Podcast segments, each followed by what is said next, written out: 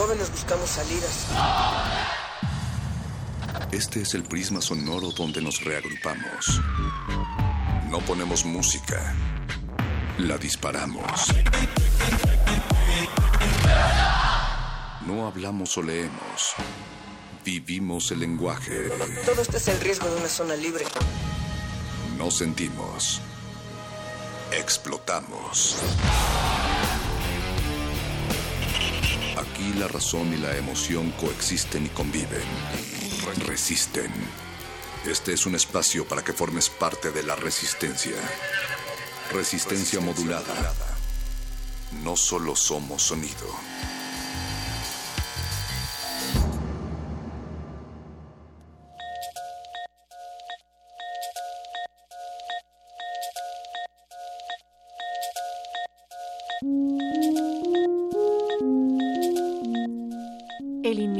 Inmigrante, golondrinas cortando betabel, americanos de papel, este México americano o no más mexicano que migra con todo y familia a los campos de Colorado, Illinois, Califa y Michigan, se me hace que no es más que puro gitano.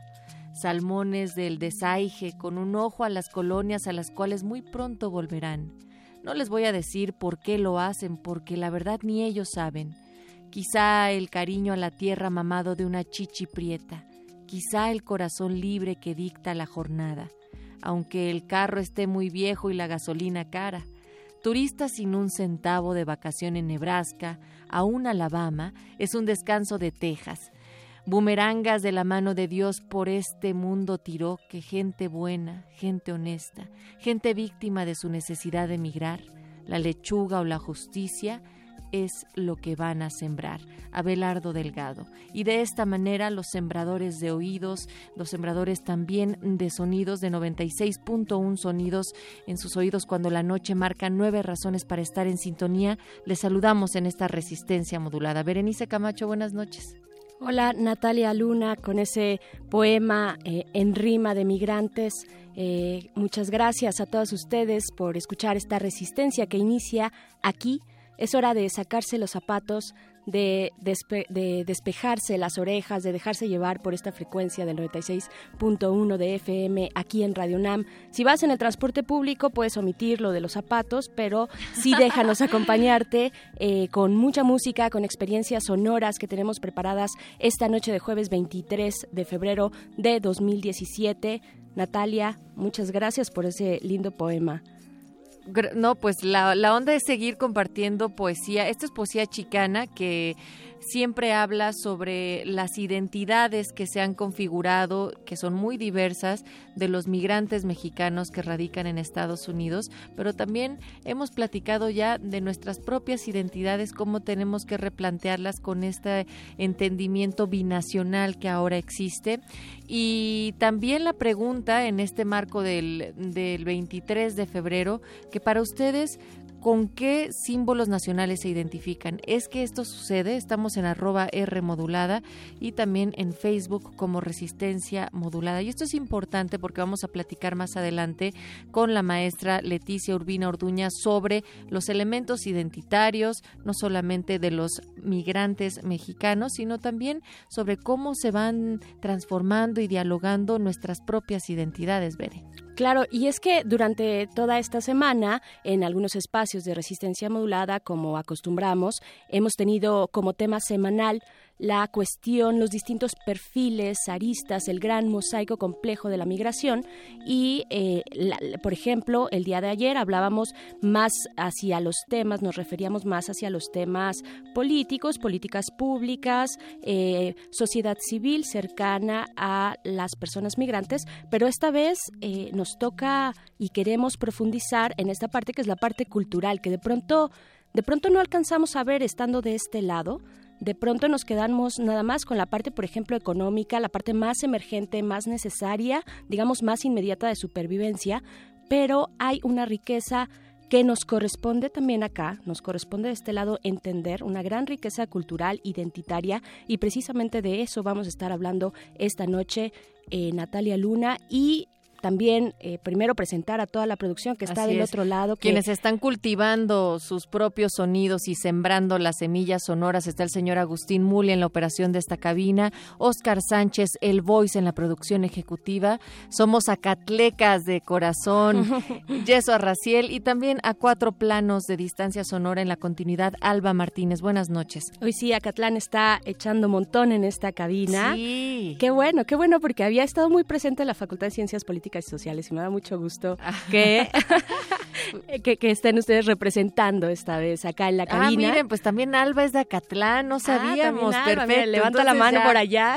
Listo, acabamos de declarar un grupo de Acatlán acá en Resistencia sí, ya, ya se vio, ya se vio. Tenemos eso, Nat, tenemos este tema de migrantes en la cultura, pero también tenemos muchas otras cosas, eh, porque es jueves, se nos acerca ya el fin de semana y abrimos paso, paso a la música aquí en Resistencia Modulada. Hoy toca el turno de Laboratorio Sonoro, el cultivo de ejercios, hoy con un combo doble, los mesoneros primero y después Oceans para todas y todos ustedes, así es que quédense y después de eso, Nat. Sí, para terminar la noche, los glaciares tendrán con motivo del octavo aniversario a los Hip Shakers y van a poder adelantar esta celebración para poner rolas de pues de mucha fiesta y sacarle brillo a la pista a partir de las 11 de la noche aquí, por supuesto, en el 96.1 de FM. Y mi querida Bere, resistencia dentro de estos diálogos sobre el cómo entendernos y las identidades. Bueno, la propuesta que tú decías del poder ver más allá de lo que implica económicamente, geográficamente la migración de México a Estados Unidos. Han hecho incluso una... Hay una película que se llama Un día sin mexicanos, ¿no? Y en esta réplica, pero sobre todo en una manifestación muy concreta de decirle a Estados Unidos lo que pasaría si todos estos migrantes a los cuales tú estás criminalizando y estás queriendo deportar, ¿no? Ayer también platicábamos sobre la soltura con la cual ahora pueden los agentes eh, de migración deportar a cualquier migrante, ya aunque no haya cometido ningún delito. Bueno, pues se hizo una manifestación en Estados Unidos el pasado jueves y la titularon como Un día sin migrantes en repudio a las políticas antimigrantes que impulsa el presidente Donald Trump y tenemos preparado para ustedes un audio de estas manifestaciones. Y después de esa postal sonora también nos vamos con algo de música. Esto será de Mars Volta, la canción se llama La Vía, La Vía que es, algo que se desprende del álbum Francis the Mute de el 2005. Así es que vamos a escuchar música y postal sonora aquí en Resistencia Modulada y regresamos en un momento. Miles de inmigrantes en Wisconsin dijeron presente a la convocatoria del Día Sin Latinos. Quieren levantarlos para México, ya no les quieren dar licencia, no quieren ayudar. Y sabiendo que los latinos aquí somos los que hacemos, levantamos todo el trabajo.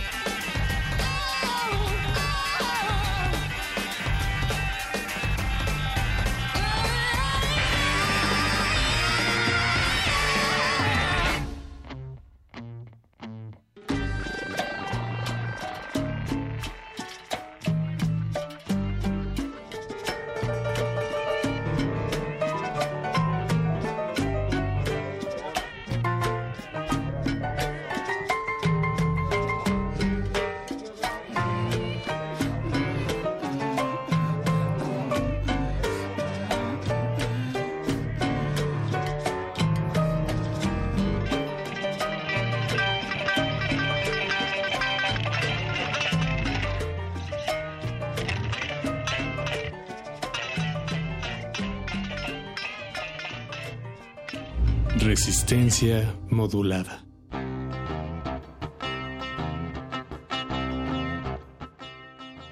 Nueve con 21 de la noche y seguimos aquí en Resistencia modulada para honrar la migración como un fenómeno humano que enriquece a los pueblos y en el contexto también del Día de la Bandera que ya es mañana, pues viene bastante a cuento preguntarnos por estos símbolos nacionales cuando una gran nación se encuentra del otro lado del país, o más bien en otro país, eh, generaciones enteras cultivando una identidad binacional. Eh, cabe preguntarse si esos símbolos abarcan, cobijan a esas comunidades que están allá, que vienen, que van, que están en tránsito. Natalia Luna, de ese, de eso va nuestro tema de esta noche en Resistencia Modulada. Y por ello hemos hecho contacto, Bere, Resistencia, con la maestra Leticia Urbina Orduña, ella es periodista, también imparte clases en la Facultad de Estudios Superiores Zacatlán en la carrera de Comunicaciones, especialista en teatro chicano. Bienvenida, ¿cómo estás mi querida Leti? Muy buenas noches, Natalia. Buenas noches, Berenice. Buenas noches, querida Leticia. Oye, Leti, pues eh, también hay un replante... Dentro de este contexto que ya nos daba Berenice, yo me pregunto cómo podemos entender la multiplicidad de identidades y de símbolos y de cosas que involucra el ahora poder echar la mirada hacia los que han estado sosteniendo nuestro país desde hace mucho tiempo, que son nuestros migrantes. Bien, eh, el tema de identidad es un tema complejo porque eh, en principio hablar de identidad significa a quién soy idéntico, con quién eh, me identifico, a quién me parezco. Y esto nos remite necesariamente también a la otredad. ¿Quién es el otro del que yo me distingo? Ahora, en el caso mexicano se han hecho estudios sobre nuestra identidad desde hace más de un siglo. Samuel Ramos, por ejemplo, eh, eh, fue uno de los pioneros en este asunto de la identidad. Y hay algunos estudiosos que plantean que el gran problema de la identidad mexicana eh, empieza porque no nos sentimos un país, no nos sentimos una nación hasta bien entrado el siglo XIX. Para algunos es con la pérdida de medio territorio en 1847, que eh, empezamos a sentirnos mexicanos y no criollos, indígenas, mestizos, eh, miembros de pequeñas eh, naciones o de pequeñas comunidades que ocupaban el mismo territorio y que interactuaban entre sí. En ese momento se plantea un nacimiento del sentimiento de mexicanidad. Sin embargo, para otros estudiosos, el mexicano es un invento del cine de la época de oro, ¿no? De los años 40 o 50, cuando se gestan ciertas imágenes que no necesariamente corresponden con la realidad. Sí era en, aquella época un México rural, pero no iba por la vida este, cantando canciones montado a caballo, ¿no? Sino que eso es parte de una creación, una imagen que eh, fue útil para ir generando estos sentimientos identitarios.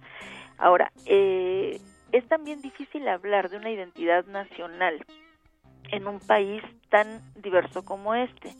Eh, tan mexicano es un eh, yupi de Polanco, como un rarámuri, como un bailarín de danzón de la Guerrero, ¿no? Sin embargo, ¿qué tienen en común? ¿Qué comparten en común? Ni siquiera el lenguaje, ¿sí?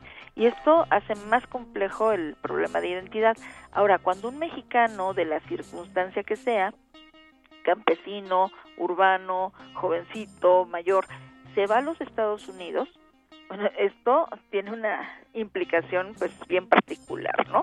¿Con qué me identifico? ¿De qué signos me pesco? ¿De qué símbolos me agarro? Para mantener mi identidad.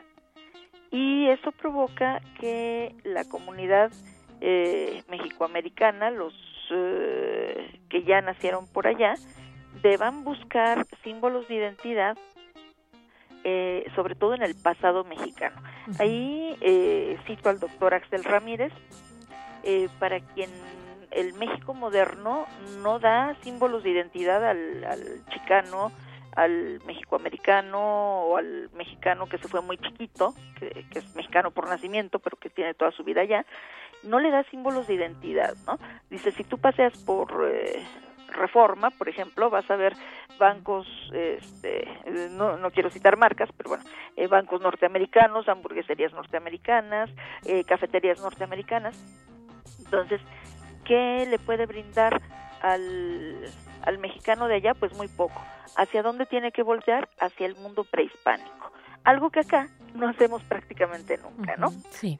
Y también de ahí consideras, Leti, que entonces, eh, digamos que algunas identidades han exaltado lo que ni siquiera nosotros estamos retomando. Es decir, hay una exaltación de lo mexicano también ante un contexto que obviamente no les remite a su cultura de origen y entonces por eso nuevamente somos más guadalupanos, oímos más música norteña, nos vestimos más así incluso. Sí, por supuesto. Y eso no es algo reciente, no viene de, de, este momento histórico en el que estamos lidiando con un señor que parece tener a México como supera de boxeo, ¿no? Eh, viene desde siempre.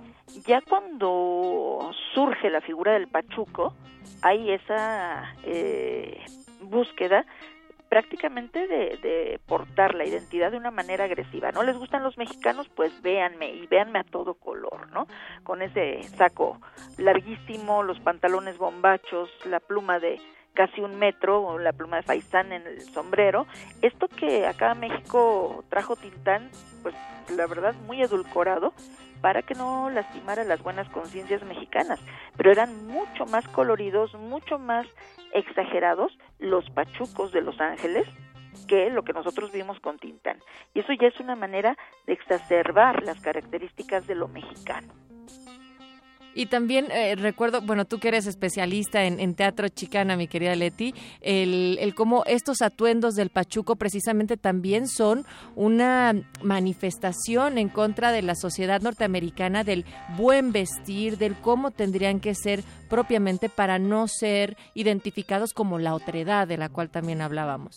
Exactamente, los suit-suiters eh, este, eh, esto que acá en México denominamos pachucos, que ellos se autodenominaban Tsutsuts, eh, que Luis Valdés retomando de una manera extraordinaria en una película del mismo nombre que por acá tradujimos de una manera espantosa, acá en México se llamó Fiebre este, de, Viernes o algo por el estilo, o Fiebre Latina, una cosa que no tenía nada que ver con el título original. Eh, implica sí la exacerbación y sí un modelo de identidad que oponer al chico blanco norteamericano este que en ese momento particularmente andaba de uniforme militar no de, de pelito muy corto este con todos los símbolos de la americanidad encima bueno pues como una oposición, como contraposición, está el, traje del sutsut y, de las chicas que eran eh, las pachucas, eh, que se vestían con eh, faldas muy cortas para la época, antes de que se inventara la minifalda, eh, peinados también muy excesivos, con grandes rulos este, sobre la cabeza y con una, eh, un maquillaje también muy, muy marcado, particularmente en la boca, ¿no? El, las zapatillas altísimas, eh, en el caso de los chicos el saco muy flojo, con una cadena que les arrastraba por debajo de la rodilla para traer el, el reloj. Eh, y además este saco y este pantalón flojos les permitían dos cosas. Una, bailar los ritmos latinos, también de una manera muy exagerada, muy distinta a como se baila en nuestros países. Sí. Y que no se notara el cuchillo o la pistola. y Leti, bueno, estos son algunos de los elementos y de las imágenes que nos acompañan de nuestros primeros migrantes, o al menos los que ya culturalmente también lo que deseamos ver y yo antes, hacían una manifestación de las distintas identidades. Actualmente, eh, cómo esto también se ha ido transformando, es decir, ante un debilitamiento de la imagen, incluso de, del Estado-Nación mexicana, cómo, cómo estos símbolos que ahora se tendrían que estar adoptando de las nuevas generaciones de migrantes se ven reflejados en algunas manifestaciones identitarias. Bueno, sí hay una eh, eh, disolución de, de, ciertos símbolos eh, que tiene que ver también con un trabajo que ha ido haciendo Estados Unidos en ese camino. por ejemplo, a partir de que una marca de cervezas decidió para no estar haciendo un comercial para cubanos, otro para puertorriqueños, otro para mexicanos, por ahorrar eh, dinero en sus campañas publicitarias, crear el concepto de latino, bueno, después el, gobierno norteamericano encuentra que es una idea muy útil, eh, manejan latino, manejan hispano, y esto engloba a demasiada gente. Eh, de alguna forma eso ayuda a, disolver las diferencias culturales, las eh, especificidades que hay entre cada uno de los grupos étnicos y al propio latino o hispano lo convence de que da lo mismo ser Antonio Banderas que Mara Salvatrucha. O sea, todos son hispanos y todos son no norteamericanos. Ahí el doctor Axel Ramírez hace muy buena un buen estudio, ¿no? En cómo se van clasificando y cómo se van autonombrando también los distintos grupos. En efecto, aquí en México yo creo que una de las pocas personas que ha ahondado en ese tema es el doctor Ramírez, que por cierto, él es chicano, él nació en Arizona, este, no es cierto, en Nuevo México, él es de, Nuevo México y tiene muchos años trabajando en la Universidad Nacional. En algún momento dirigió eh, el Departamento de Estudios Chicanos, hoy desaparecido, y es probablemente la persona que sabe más sobre estos temas. Leti, podríamos pensar tal vez que frente a las cuestiones eh, migratorias, políticas migratorias que se están dando en Estados Unidos, estamos tal vez presenciando un momento de inflexión en el que tendremos que recibir a todas estas, bueno, a una buena parte de nuestros connacionales del otro lado que vienen para acá. Y ahí, más allá de las cuestiones económicas que mencionábamos al, muy al inicio, las cuestiones culturales, cómo, qué nos toca desde acá, desde este lado del río, cómo generar empatía, resiliencia, eh, que, nos toca hacer en nuestra vida cotidiana también, porque de pronto se lo dejamos al presidente de la República, se lo dejamos a distintas instituciones del Estado, pero a nosotros también nos toca, y sobre todo en esta parte cultural, cómo hacer para acercarnos, para hacer un clic, digamos, un enlace, un puente con estas personas eh, que vienen, que somos nosotros también, pero que, como mencionabas al inicio, somos bien diferentes. Aquí creo que sí va a haber algunos problemas de carácter cultural, va a haber algunos choques de trenes, porque eh, llegarán eh, personas que a lo mejor nacieron en México, pero ya hablan muy mal el español, ya lo han olvidado, eh, lo tienen muy mezclado, hablan esta diglosia que denominamos spanglish, eh, su vestimenta no corresponde probablemente con la de la población de origen, si vienen vestidos eh, como cholos, por ejemplo, eh, pueden ser objeto de burlas de los chiquillos de un rancho y entrar en conflicto, ¿no? Eh, México tradicionalmente no hemos sido nada empáticos con nuestros migrantes. Hay un texto tremendo de Octavio Paz que ya en sus últimos años él mismo reconoció que había sido un error. En el laberinto de la soledad. Exacto. Ese texto terrible sobre el Pachuco y que, que revela de qué manera hemos sido agresivos contra nuestros connacionales eh, cuando se van para allá y de alguna manera hay un una incapacidad para entender lo que es defender todos los días tu mexicanidad cuando se ve agredida constantemente. Eso lo vive el habitante de Tijuana, el habitante de Acuña, el habitante eh, de Juárez todos los días. Acá en la Ciudad de México y en otros eh, puntos de la República no tenemos ni idea de lo que es sufrir una agresión continua, diaria, hacia tu cultura, ¿no? Y que provoca precisamente estas reacciones que desde acá no entendemos. Si alguien realmente se quiere aculturizar, se quiere integrar a la sociedad norteamericana, no se pone a hablar spanglish, se pone a hablar inglés. Sí. Ajá. Si habla spanglish es una manera de reivindicar su cultura. No puede ser un purista del castellano porque además vive inmerso en otro ámbito pero el, puro hecho de, ostentar un modo distinto de hablar el inglés al que le obligan con medidas como aquel English only, eh, evidentemente es una reacción, o sea, no es un intento de aculturizarse. Y desde acá lo percibimos como eso, como aculturación, ¿no? Eh, la verdad es que si alguien eh, de nacionalidad mexicana se va al extranjero y no regresa con sombrero de charro y una botella de tequila en la mano, lo consideramos prácticamente un traidor, Lo cual es eh, verdaderamente perverso. Es una de esas cosas muy feitas que hay de este lado. Vamos a tener que hacer un, un esfuerzo grande por tratar de entender al familiar que viene de Los Ángeles eh, o que viene de Nueva York con un modo de ser y de hacer bien distinto y seguramente nos va a costar muchísimo trabajo, va a haber situaciones de rechazo, va a haber situaciones en las que la gente choque con sus propios familiares porque espera que se comporten como si hubieran estado aquí toda la vida, ¿no? Leti, y, e incluso mm, más allá de eso, México en estos momentos se posiciona digamos estratégicamente y geográficamente también por esta cercanía como eh, tendría que ser un referente de protección de migrantes, no solamente mexicanos. Ahorita que hablabas de Tijuana, pues pienso también en los inmigrantes haitianos, eh, africanos que están por allá y también en el paso de migrantes de Centroamérica para acá. tendría que México tomar ese estandarte pero bueno, tenemos ya de por sí, como dices, estas complejidades o, estas complicaciones propias de nuestra cultura para aceptar al que viene de afuera, incluso siendo de adentro. Sí, mira, eh, por un lado, eso requeriría no solamente voluntad política, sino una infraestructura económica que no tenemos ya ha habido reacciones de algunos presidentes municipales de la frontera que dicen, oigan, espérenme tantito, yo no estoy en condiciones de recibir ni a los nuestros, ¿cómo voy a recibir a todos los demás? ¿no?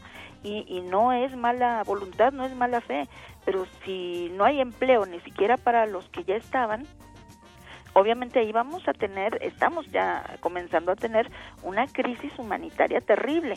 La gente eh, de Haití que está varada en Tijuana le está pasando muy mal y aunque hay grupos mexicanos, este, me consta, tengo contacto con alguno de ellos, grupos mexicanos que están tratando de apoyarlos hasta donde pueden, también hay una reacción racista, una reacción xenofóbica de otros mexicanos, que a veces la hay incluso contra mexicanos que vienen del interior de la República, sí, Supuesto. Sí, sí, sí. Eh, Las migraciones internas. Sí, y, si a eso le añades que desde la cúpula del poder, desde el Estado mexicano, no ha habido claridad, no ha habido una defensa, hasta el día de hoy que, el señor Videgaray eh, ya hizo el comentario de que no se va a recibir a los centroamericanos o a, eh, a, las personas de cualquier otra nacionalidad no mexicana que sean deportados como pensaba hacer el señor Trump para acá. Ella dijo, bueno, no se van a recibir. Hasta ahorita empieza a haber alguna posición clara pero no teníamos ni idea de para dónde iba el Estado mexicano porque no reaccionó en ningún momento a las ofensas, bueno, incluso las pocas veces que reaccionó lo hizo muy mal. El propio señor Videgaray fue el artífice de una visita que no tenía razón de ser. Eh, cuando el señor Trump fue invitado a venir a, echar eh, pestes contra México en nuestro propio territorio, perdón, pero ¿qué está haciendo ahí el gobierno de la República, no? Leti, y sobre todo, bueno, además de esta crítica que es muy necesaria y que se tiene que desde los medios de comunicación pronunciar y hacer los llamados de manera continua de la necesidad de la política pública para que esta infraestructura pueda sostener a todas estas deportaciones que seguramente en algún momento pues ya están llegando, pues, pero más allá de eso también me gusta mucho la insistencia que haces en que la chamba es nuestra, es decir, nosotros tenemos aquí en México muchísimo trabajo que hacer en cómo replantearnos nuestras miradas hacia los otros, hacia nosotros mismos y empezar a trabajarnos, porque no es posible que continuemos con esa distancia de algo que tendría que pertenecer. Sí, mira, de entrada, eh, nuestra responsabilidad como nación eh, es crear las condiciones para que no haya cada año medio millón de mexicanos yéndose a Estados Unidos. Esa es la cifra actual. Hay 500 mil mexicanos que abandonan este país para irse a Estados Unidos año con año. ¿Por qué se van? No se van a la aventura o a ver qué se siente. Se van por hambre, se van por violencia, se van por miseria. Tenemos eh, un conflicto real de desplazamiento tanto económico como, como de violencia en los últimos años, particularmente a partir de el sexenio de Calderón con esta guerra contra el narco. Por ejemplo, Ciudad Juárez en muchas zonas se volvió una ciudad fantasma. Quien tuvo dinero para huir lo hizo rápidamente, ¿no? Entonces, eh, eso no es culpa de Estados Unidos, perdón, pero eso es culpa de México, que no ha sabido crear empleos, que no ha sabido crear condiciones eh, de vida dignas para que el mexicano siga queriendo estar en su propio país. Nadie se va realmente a ver qué se siente, ¿no? Ya me cansé, voy a echarme una vueltecita. de no, paseo. Se van verdaderamente, eh, con, eh, una con todo el proyecto de regresar, porque dejan acá familia, dejan a veces alguna pequeña propiedad eh, y dejan cultura, idioma, comida, todas estas cosas. Comunidad. Sí, que, que, que nos eh, pueden tanto a los mexicanos, ¿no? Y nuevamente también de ahí que la exaltación de todos nuestros elementos identitarios esté muy presente, es decir, queremos recrear lo más posible aquel terruño que vas abandonando. Así es que, bueno, pues esta es solamente una de las primeras conversaciones que tenemos que tener sobre el tema, mi querida eh, Leticia Urbina Orduña, maestra, periodista eh, de esta propia institución de la Universidad Nacional Autónoma de México, pero hoy resaltamos el orgullo de Acatlán, querida Leti. Muchas gracias. Sí, muchas gracias a ustedes, Berenice, Natalia, y a su público. ¿Y qué te parece si para eh, despedir de esta entrevista, Leti, te dedicamos la canción de Los Chuchos Suaves de Lalo Guerrero de su álbum compilación Pachucos Boogie de Our Holy Records? Y bueno, pues ahí está, justo para recordar todo lo que tiene que ver con el teatro chicano, con la cultura chicana. Y quiero agradecer también en Twitter nuestra querida Ronit o Manuel nos recomendaba por acá una rola, primero un sitio en, en, Instagram de una comunidad de chicanas y latinas eh, de esta cultura joven que son está dedicado a mujeres que que se criaron en el año más o menos del 90, 2000, los 80 y van recopilando fotos de esta cultura chicana a través del Instagram, entre otras recomendaciones. Gracias, Ronit, que también se especializa en migración. Kaila, platicar un día acá la resistencia. Ahí está esta recomendación y nosotras dejamos el espacio para el laboratorio sonoro. Les queremos también recordar que tenemos una cuenta en Instagram, nos pueden seguir ahí como R modulada y también invitarles en el contexto de la Feria Internacional, eh, eh, Feria eh, de Libros de Minería, en nuestra cuenta de Facebook de Radio UNAM, así nos pueden encontrar. Eh, vamos a estar, hemos estado transmitiendo diversas entrevistas muy interesantes con eh, escritores y escritoras. Ahí están las entrevistas, pueden acceder a ellas y por supuesto seguirnos en esas redes. Juan Yaso López nos escribió en eh, Twitter antes de despedir, dice excelente el conocimiento y dominio del tema de la entrevistada de la maestra Leticia Urbina Orduña y por si fuera poco da clases en la Facultad de Estudios Superiores Acatlán. Salió el orgullo. que alguien nos detenga, por favor. Nos vamos con el cultivo de ejercicios. Esto es Resistencia Modulada. Muchas gracias, Nat Luna. Muchísimas gracias, Berenice Camacho. Échele, mi querido Convocatoria del Día Sin Latinos. Hoy es un día, una semana, un mes, tres meses. Vamos a detener esto. Vamos a hacer un paro nacional.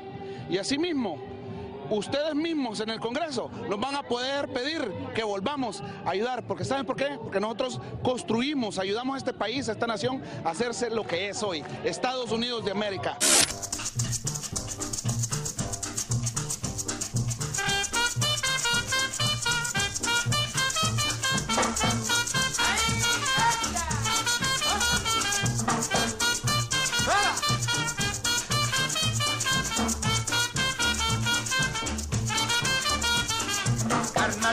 Póngase abusado, ya los tiempos han cambiado, usted está muy agüitado y está usted atravesado. Antes se bailaba el swing, boogie woogie jitterbug, pero eso ya torció y esto es lo que sucedió.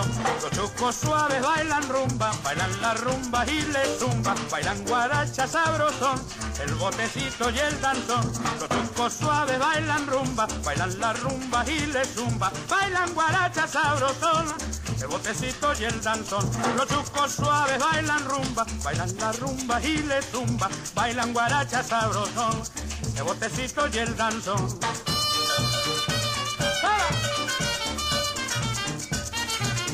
Buena jaina pues, vamos a guarachar pues carnala. Nel, que swing, Nel, eso del swing ya chale, ve.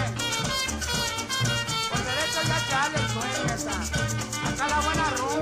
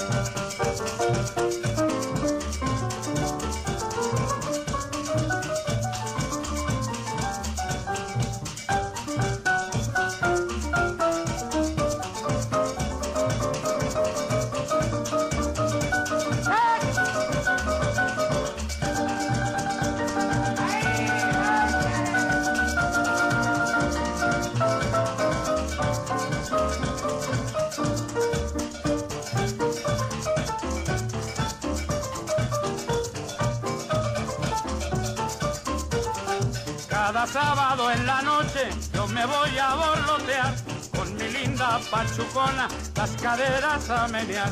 Ella le hace muy de aquella cuando empieza a guarachar y al compás de los timbales yo me siento petatear. Los chucos suaves bailan rumba, bailan la rumba y les zumba, bailan sabrosón, el botecito y el danzón.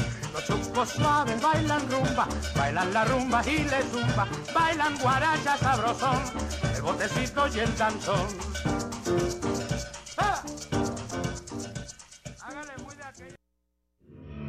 Buenas noches. Resistencia.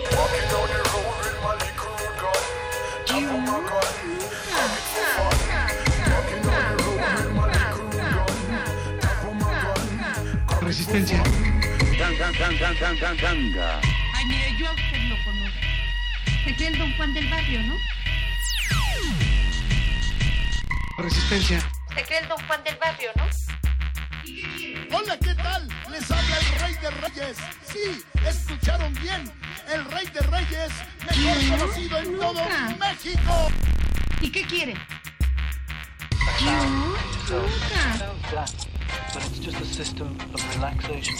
Mis pads me dicen la resistencia. Resistencia. Mis pads me dicen la resistencia. Resistencia. Resistencia. Resistencia. Resistencia. Resistencia. Pues mis pads me dicen la resistencia. Resistencia. Resistencia. Resistencia. Mis pads me dicen la resistencia. Mis pads me dicen la resistencia.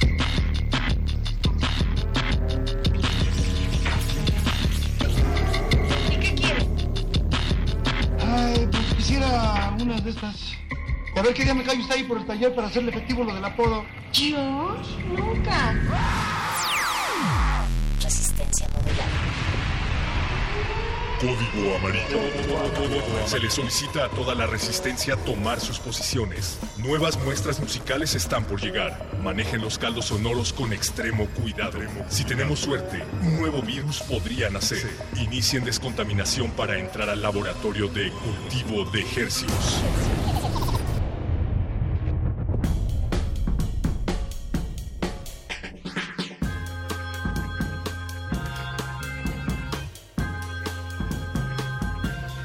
Oye lo que te conviene. Cultivo de ejercios. Organismos audiosensibles susceptibles a la propagación sónica a través del aire. Caracoles áureos inmersos en este océano del espectro estereofónico.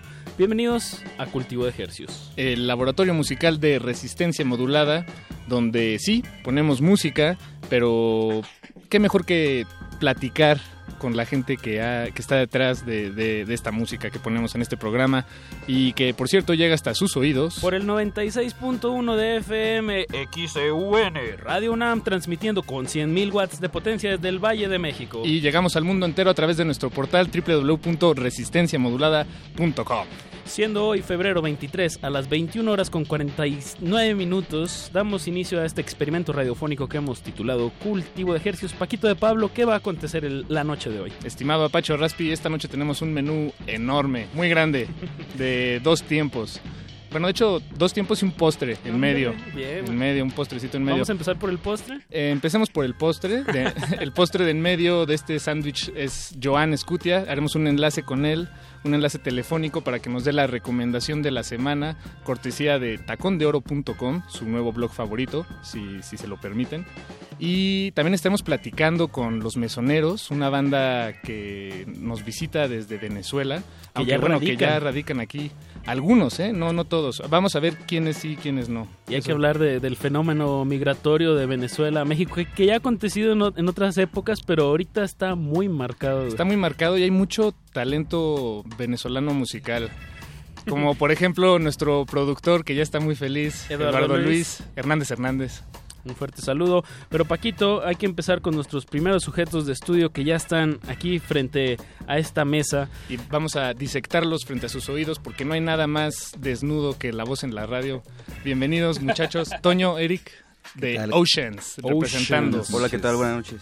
Tenemos la base rítmica de Oceans. eh, está aquí Frito y Toño, el bajo y la batería. Eh, 2 de 5 de Oceans. A ver cuánto es eso, Apache. El 40%, Paquito, Ah, está muy bien. fácil. Chicos. Sí, ahora sí latino. Ahora sí, Eh, Pues yo digo Ya- que... Yo creo que ya lo tienes anotado como las, las taquerías que ya tienen una tabla que dice tres tacos es igual a esto. Ah. Debería de ser Sí, eso, Deberías sí. tener una tablita ahí ya. Septeto, octeto. De hecho, ya lo caché en el brazo, tiene apuntado. Exacto, el, el acordeón. Chicos, ¿les parece si escuchamos algo de su más reciente material y luego platicamos bien bien sobre el proyecto Ocean, sobre el vasto proyecto Oceans? Claro que sí. ¿Qué vamos a escuchar? Vamos a escuchar Outer Limits. Es algo que viene en, el- en nuestro primer EP. Y, pues, dale. Se llama Se tiene que escuchar a todo volumen este. Dale, Eduardo Luis, y ahorita regresamos. Recuerden, esto es música nueva, eh, recién, recién horneadita aquí en la Ciudad de México. Estamos en Cultivo de ejercios. Cultivo de ejercicio. Hercios, hercios, hercios, hercios, hercios, hercios,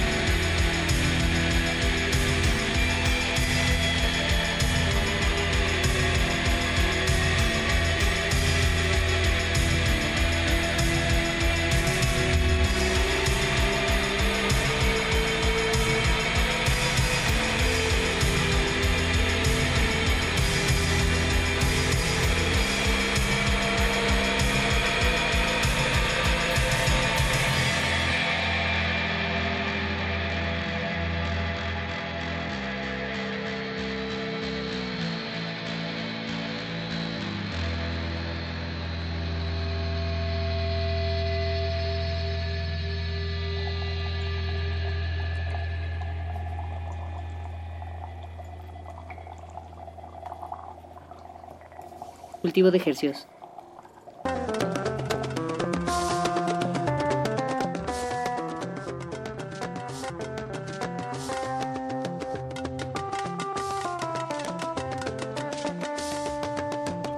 Estamos de vuelta en su invernadero sónico de confianza, cultivo de ejercios. No nos fuimos. No nos fuimos, aquí seguimos. Lo que ustedes acaban de escuchar se llamó Outer Limits de la banda Oceans. Océanos eh, en inglés, pero con doble S al final. Y si nos ponemos estrictos, con un triángulo en lugar de A. y tenemos aquí de invitado a la base rítmica de, de esta banda. Eh, pues, ¿Ustedes cómo la definirían, chicos? Vi en sus redes que le pusieron deep noise como ruido profundo y que va, la profundidad va muy bien con el tema del océano.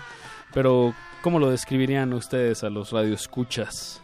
Pues realmente deep noise le pusimos así por casualidad. Está muy padre. Sí, realmente pues lo tomamos así como un género que en realidad no existe.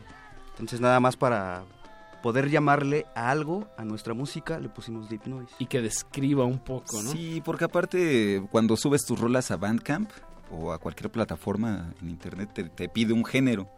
Entonces nosotros no sabíamos como bien cómo ponerle.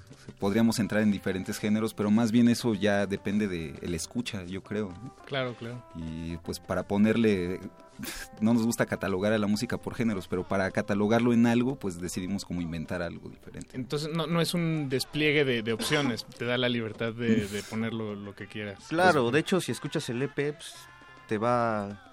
No, no se queda en un solo género, sino que te va viajando en diferentes ondas. En diferentes direcciones. Sí, es parte también de la influencia que tenemos, pues venimos de diferentes como escuelas musicales, entonces como decir que tocamos un solo género sería traicionar a la música en general. no, claro, claro. Y, pero por ejemplo, el sonido de ustedes se dio de alguna manera mm, muy orgánico, es decir, se juntaron a tocar y así salió, o, o hay algún planteamiento conceptual o, o, o, sea, cómo se comunican entre ustedes este, este lenguaje que han creado? Pues en realidad es un poco de las dos. Eh, surgió el sonido a través como de casualidades.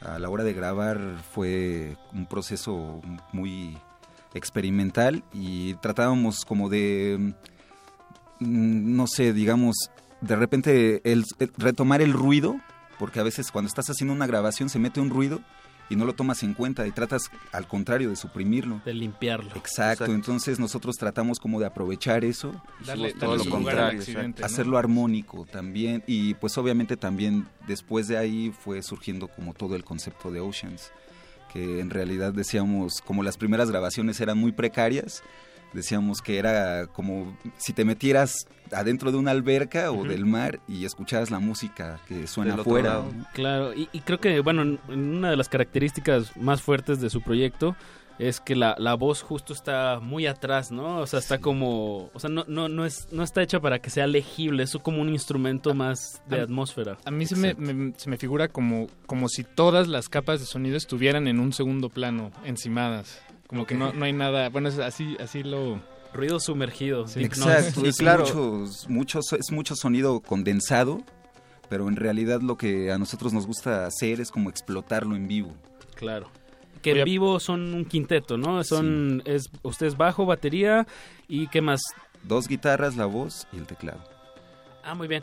Eh, chicos, ahorita seguimos platicando. Tenemos que hacer un breve, breve corte radiofónico. Radiofónico, pero no, ustedes no le cambien. Seguimos en cultivo de ejercicios con Oceans. Va a ser muy breve el corte, de verdad, no le cambien. Resistencia modulada.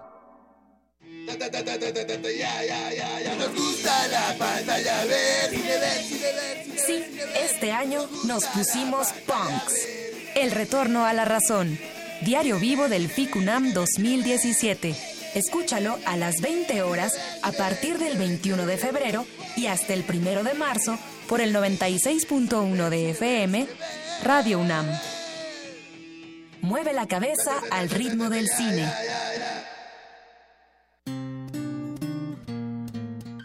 Encontraron la parte oscura del cielo. Nubes grises cargadas de energía lista para volverse rock. el Festival Intersecciones trae para ti la música de Trazacielos. Viernes 24 de febrero a las 21 horas en la sala Julián Carrillo, aquí en Radio UNAM. Ven y distingue los claroscuros del sonido. Llega a México la exposición Tres siglos de grabado de la Galería Nacional de Arte de Washington, en la que se exhiben 144 obras de artistas como Jackson Pollock, Andy Warhol, Roy Lichtenstein, José Clemente Orozco y Diego Rivera, entre otros. La muestra puede visitarse en el antiguo Colegio de San Ildefonso, en la calle de Justo Sierra número 16, Centro Histórico de la Ciudad de México. Leer transforma enriquece, educa, pero sobre todo, da libertad.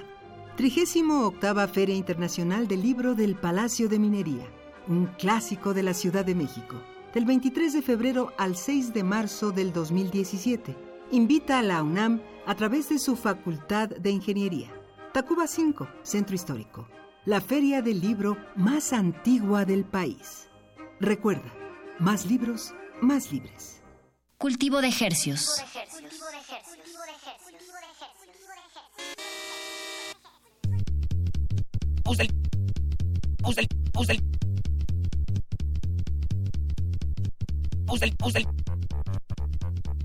Paquito de Pablo, ¿dónde estamos? Estamos en Radio UNAM. En la cabina de FM específicamente. ¿Y qué estamos transmitiendo? Estamos transmitiendo en vivo una charla y, interrumpida por, por bloques de, de música. Estamos en cultivo de ejercios. Me queda clarísimo. Y tenemos aquí frente a nuestros oídos a Frito y a Toño, que son el 40% de Oceans, una banda que lleva aproximadamente cuatro años y que este marzo eh, estarán tocando en el Festival Normal. Normal. Normal.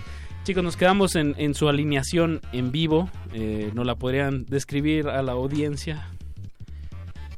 Pues somos batería, bajo, dos guitarras, este, un sintetizador, percusiones. ¿Y el que canta? Digo, ¿quién, quién canta? Ajá, canta eh, Opel y también toca la guitarra. Es el guitarrista. Sí. Perfecto. Y, y bueno, digo, en, en vivo me imagino que ha de ser eh, bueno, si, si, uno escucha la música de Oceans, como ya escuchamos el, primer tema, eh, me imagino que conseguir ese sonido en vivo tiene ciertas implicaciones, ¿no? Cierto volumen. Cierto volumen, exacto. ¿Cómo, ¿Cómo, lo solucionan o a qué se han tenido que enfrentar en, esa búsqueda del, del sonido en vivo? Pues básicamente con pruebas de audio siempre. Ensayos. Ensayos y pues básicamente tenemos que llegar dos horas antes al lugar para poder este, hacer soundcheck y tratar de que el equipo de audio que esté ahí nos dé la forma en que nosotros queremos sonar. Eso. Y bueno, en estudio eso es otra cosa, pero digo, supongo, quiero suponer que como van a estar este año en el Festival Normal, que no es cualquier cosa, es un festival bastante importante aquí en la Ciudad de México, que ya está en su séptima edición y creo que es la tercera aquí en la Ciudad de México, me parece, o la cuarta. Porque empezó en, la cuarta en la Ciudad de México, porque empezó en Monterrey. Exacto. Pero lo, lo, que iba mi pregunta es, eh, ¿cómo este, este anuncio eh, les, los motiva a ustedes a, a, no sé, a, seguir creando o a seguir, eh, pues, eh, pues sí, cuajando Oceans? Pues independientemente del, festival en donde vamos a estar, nosotros seguimos trabajando en nuestra música. O sea, esto nada más es como un algo algo que nos ocurrió así de rápido, un así catalizador. exactamente. Estábamos un día quizá ensayando y nos llega un mensaje, ¿saben qué? Van a tocar en el normal. Y así de, rápido. Un correo de, ellos. Claro. ¿Ustedes eh, aplicaron a algo o fue una invitación directa? De hecho, fue por eso nos sacó mucho de onda porque ah, nosotros no... Los buscaron. Exactamente. Eso y, ni siquiera, y ni siquiera les preguntaron, fue como ya... Ah, sí. claro, claro. Literal, ¿eh? Literal. Y me, y me, imagino que a raíz de, de ese mensaje han surgido...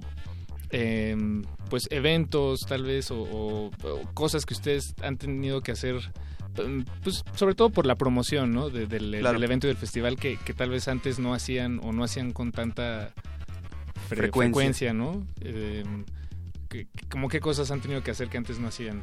Me imagino entrevistas. Sí, Eso. sobre todo entrevistas. ¿Y cómo se sienten?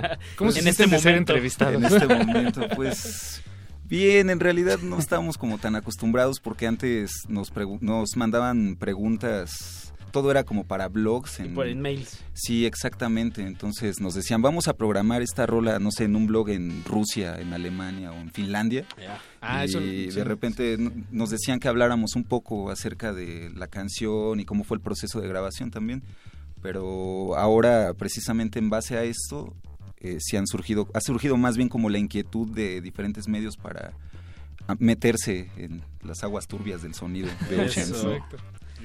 In- eh, inmersivo, el ruido inmersivo de Oceans. Yo me quiero dar un chapuzón al, al sonido inmersivo de Ocean, si, Pues, si me lo permiten. Hay que, hay que escuchar un segundo tema eh, de, su, de su EP Atlantic, eh, que tiene cinco temas. Vamos a escuchar el número dos, que se llama DLYSD, o como lo dirían ustedes. Delicit. Delicid. Sí. Muy bien, algo que quieran Pues- darle en sus palabras a esta canción o la escuchamos, ustedes deciden. Pues escuchen esta canción. Yo creo que les va a gustar a las personas que les gusta el LSD. Venga, pues Oigan, música por- maestros. ¿Qué pasó Paquito? ¿Qué ibas a agregar? No, lo agrego después. Perdón. Bien, bien, pues escuchemos DLYSD Delicid. Cultivo de ejercicios.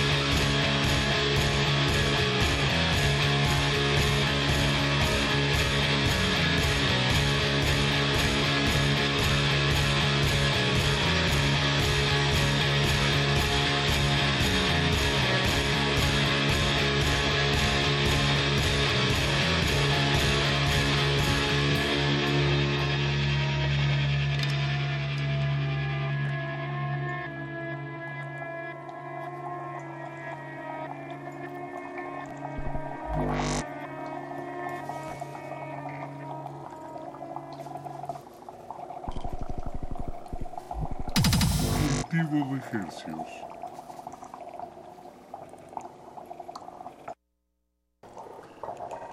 Estamos de regreso en Cultivo de Hercios.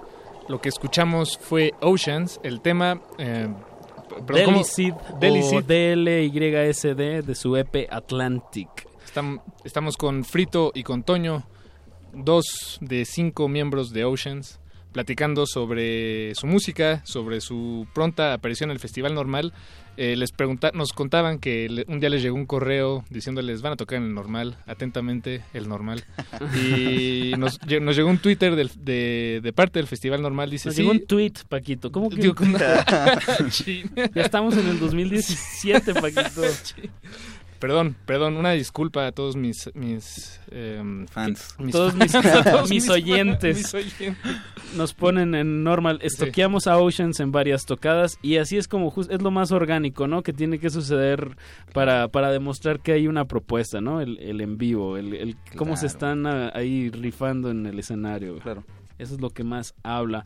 Y bueno, ¿en qué- eh, qué día van a estar en el, en el festival normal? ¿Y a qué horas? El día... El domingo 12, Domi- domingo 12 a las 3 de la tarde. Bien, Bien, bien. Abrimos el stage de Levitation. No sé si podamos decir eso, pero ya lo dijimos. Ya lo dijimos. Ah, ¿no han Para que sacado horarios? temprano. Ah, bueno, este es Bueno, una uno, exclusiva. eh, sí, digamos, es, hay muchas otras bandas, muchas otras horas. Pero ya sabemos Una. Tres de la mañana. Es como cuando... No dijimos, especificamos, ¿verdad? Sí, sí, sí. Es como cuando pones, estás armando un rompecabezas y pones la primera pieza, da, da igual. Lo bueno que nadie nos escucha. Sí, exacto. Lo bueno es que estamos, Estamos solos. aquí Sí, platicando sí, sí. entre Además tienen nosotros. que llegar temprano para que escuchen las demás propuestas que hay en el festival normal, porque en realidad yo creo que todas tienen mucho que dar, ¿no? Sí, Eso. ¿A Entonces- ustedes qué, qué les emociona como, como asistentes de, del normal? Lorel. Los Lorel Lorel. Justo en Brian Jones. Brian Johnston Massacre. Justo en, con Lorel vi, vi- bueno, Tortoise. Pero vi una, un paralelismo con, con su proyecto de Oceans en, en este sentido de, de que platicábamos en el otro bloque de la voz, la voz como integrada, ¿no? Nada fuera de... No, No por no- encima, no en primer plano, todo, sí. exacto, sino como parte de la música. Exacto, como lo que pasa con el pop y todo ese tipo de cosas. ¿no? Exacto, es, es como una contestación al pop, ¿no? Este tipo de, de, de rock, de noise, de psicodelia. Eh, pero nos, des- nos comentaban ahorita fuera del aire que eso ha sido un, un, un eterno, una eterna batalla, ¿no? Con los ingenieros. Sí, claro. Sí, los ingenieros siempre quieren hacer lo que ellos quieren y pues nosotros le, le decimos, súbele aquí, bájale acá y ellos dicen, no, es que esto no tiene que sonar así.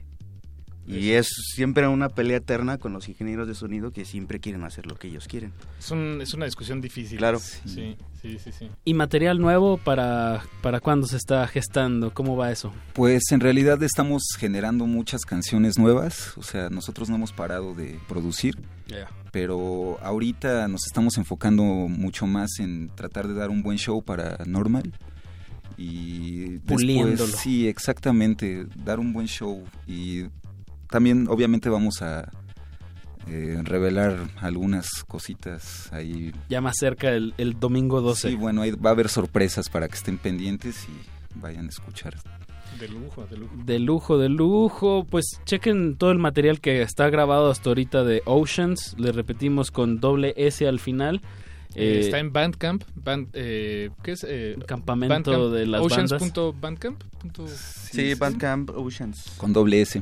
Exacto, con doble S. Ahí está todo el... O googleenlo y aparece. Exact- exactamente. Exacto. Y pues no se pierdan la presentación de Oceans en el Festival Normal el domingo 12. eh, que pues va a ser un, un gran, gran show como nos están platicando. Chicos, pues nos queda una canción más. ¿Qué más les gustaría compartir con la audiencia? Pues la siguiente canción se llama Mediterranean. Fue de las primeras canciones que empezamos a grabar. De hecho, es un sencillo. Y este, pues, escúchenla. O sea, no- nos fuimos de lo más nuevo a, y acabamos con, Claro, con claro, lo más claro, viejo. claro. Bien, me, me gusta ese cruce de, de tiempos radiofónicos, creativos. Pues muchas gracias, Frito y Toño, por, por venir aquí a la cabina de Radio Al UNAM. contrario, gracias Y pues nos vemos, Gracias por invitar. nos vemos ahí en el Festival Normal en Lomas Altas. Seguro. El día 12, el domingo 12 de marzo. Pues vamos a escuchar Mediterranean de Oceans y seguimos en cultivo de ejercicios, no le cambie que vienen los mesoneros desde Venezuela. Oceans, también. Eh, gracias. Gracias, Oceans. Desde el Estado de México. Eso. Cultivo de ejercicios.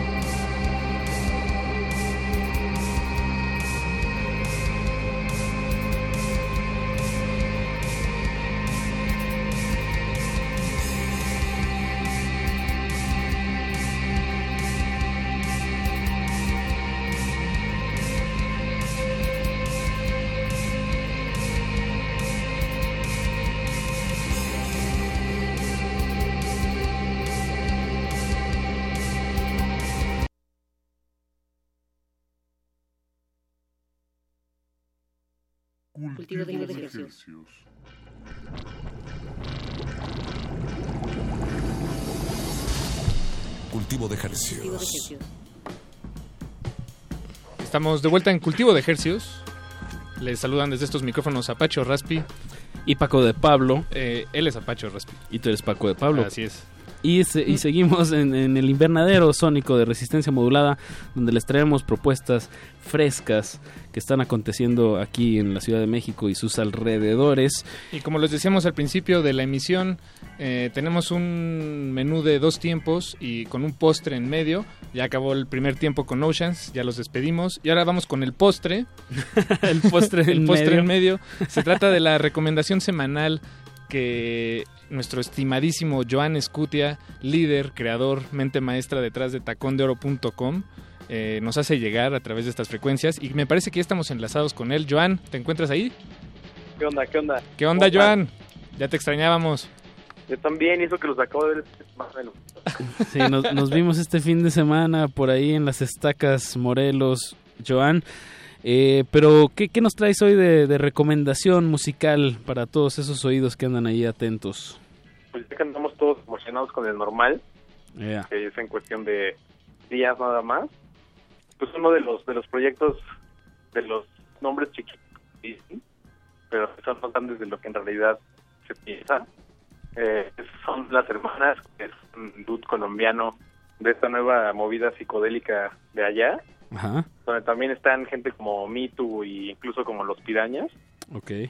y este pues nada es un, es un productor que viene haciendo música desde hace más o menos unos tres años cuatro y justo el año pasado sacó un, un disco como oficial que tiene el mejor nombre del mundo que se llama Nunca nadie jamás ha visto una calavera triste Nunca nadie No. jamás ha visto una calavera triste de, las hermanas. de las hermanas exacto Son de, Colombia, ¿verdad? Por las referencias que diste de los piraña y de... sí sí sí es de, de- de la- de lo más psicodélico de, de Colombia hoy en día Eso. también de lo más padre que hay. Y No, justo pues- van a estar tocando, eh, bueno, va a tocando el domingo en el normal, entonces no se lo no se lo pierdan. Y bueno, pues esta canción se llama Selección Natural y viene justamente en ese disco de La Calavera Triste. Y que todo el disco también es como una especie de, de mixtape tal vez, todas las canciones están conectadas, entonces es imposible escucharlo por partes. Si decides escucharlo, échalo completo Yeah. que se agradece siempre que alguien hace música, ¿no? Ya casi nadie hace sus completos. Y esta canción es uno de los puntos más altos que, que hay en ese disco y supongo que de los momentos que mejor se van a disfrutar ahora que toquen el normal. La canción se llama Semana no, Selección natural. Selección Natural. Exacto. de las hermanas. Pues muchas gracias por la recomendación, Joan. Nos veremos por ahí en, en, en- en el Festival Normal. Y pues paren bien bien la oreja porque la verdad está bastante experimental lo que van a lo que van a escuchar. Ya se me hace agua la oreja. Pues Está buenísimo. Joan- Cierren los ojos y, y acuéstense un ratito. Exacto, Y voy a relájense. llevar a una playera del tacón de al normal. Si me ven, salúdenme. Den- denle un abrazo, por favor, Denme un abrazo porque me hacen mucha falta. tacondeoro.com, Joan Escutia al, al pie y al servicio de la cultura. Muchísimas gracias y pues vamos a escuchar a las hermanas con la canción que se llama Selección Natural. Nos escuchamos la próxima semana, Joan. Sí, señor, puntual. Abrazo. Dos.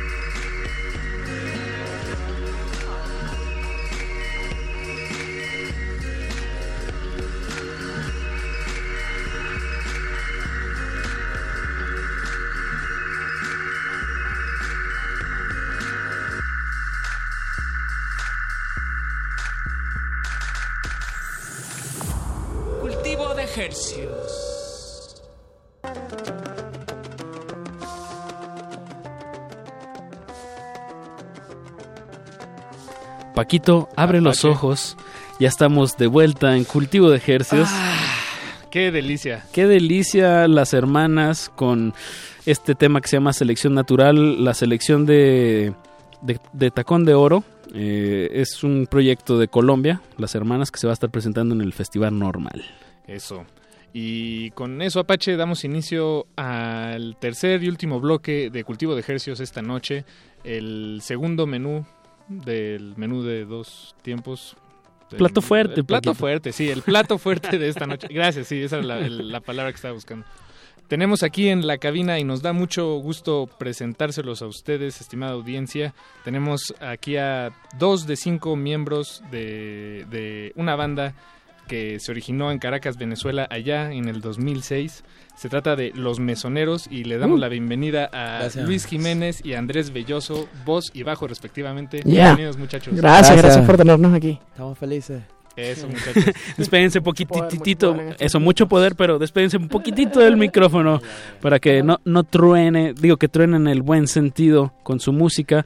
Eh, chicos, eh, pues platíquenos cuánto llevan acá en la, en la ciudad, en la capital mexicana y, y platíquenos de su proyecto. Los Bueno, mesoneros. Llevamos un rato ya, eh, alrededor de que nueve, diez meses aproximadamente.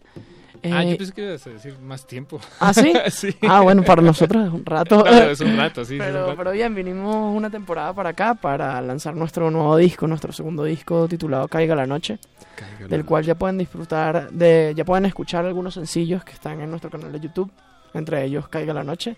El nuevo video que se llama Solo, lo pueden ver ahí, en nuestras redes que es arroba los mesoneros o nuestro canal de YouTube.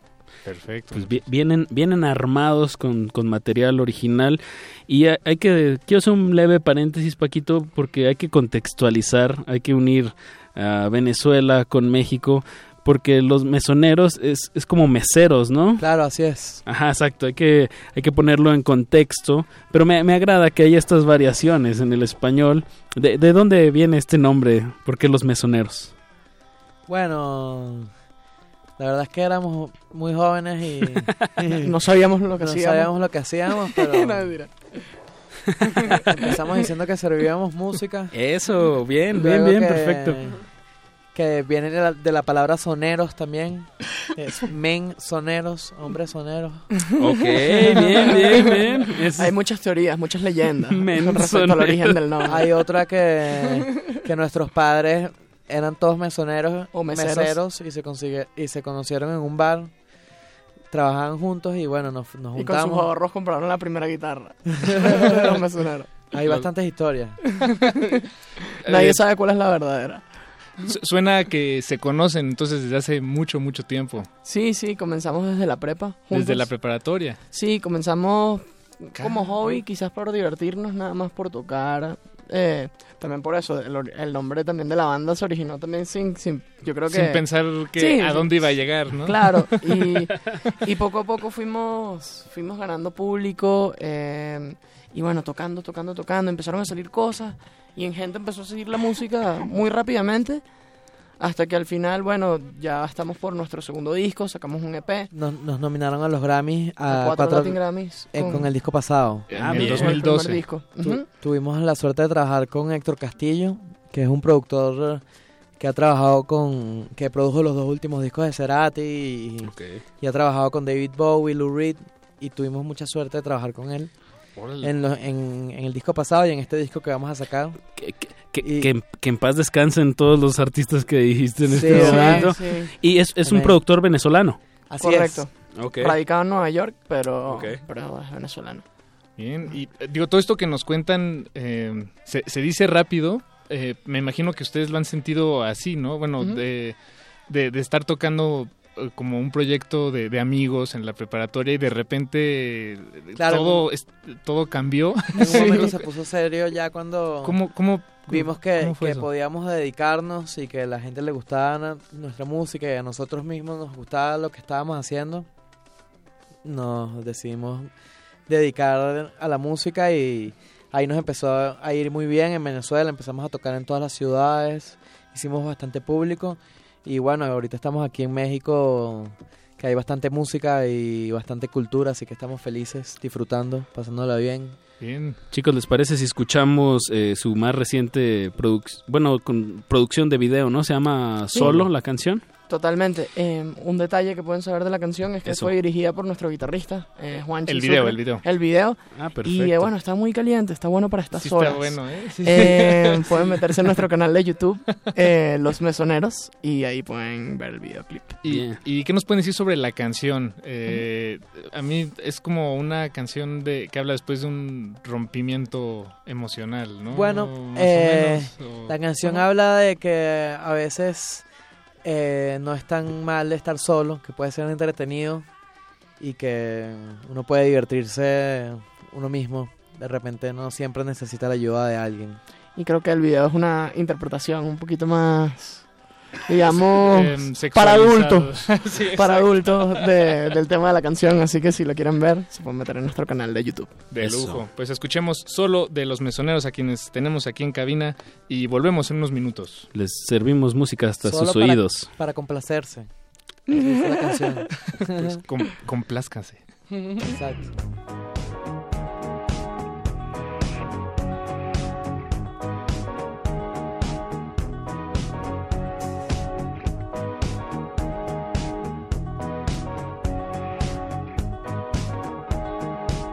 Cultivo de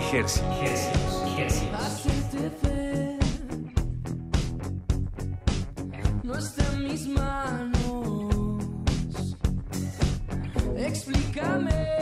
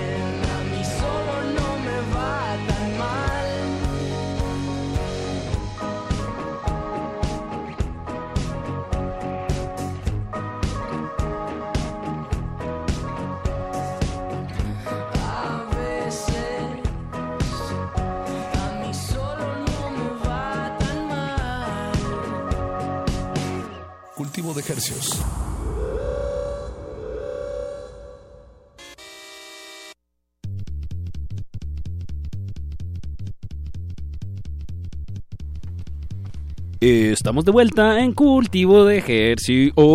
Porque Oye, estoy buena- hablando así. Buena Paquito? modulación, Apache. Muchas Deberías gracias. trabajar en la radio. Estamos haciendo radio totalmente en vivo, bien servidito hasta sus orejas. Estamos en el plato fuerte de esta noche, de este cultivo de ejercicios. Escuchamos solo el último single real- eh, este, Realizado. perdón, perdón, eh, publicado de los mesoneros a quienes tenemos aquí en cabina, o por lo menos a, a El dos de 40%. ellos. 40%.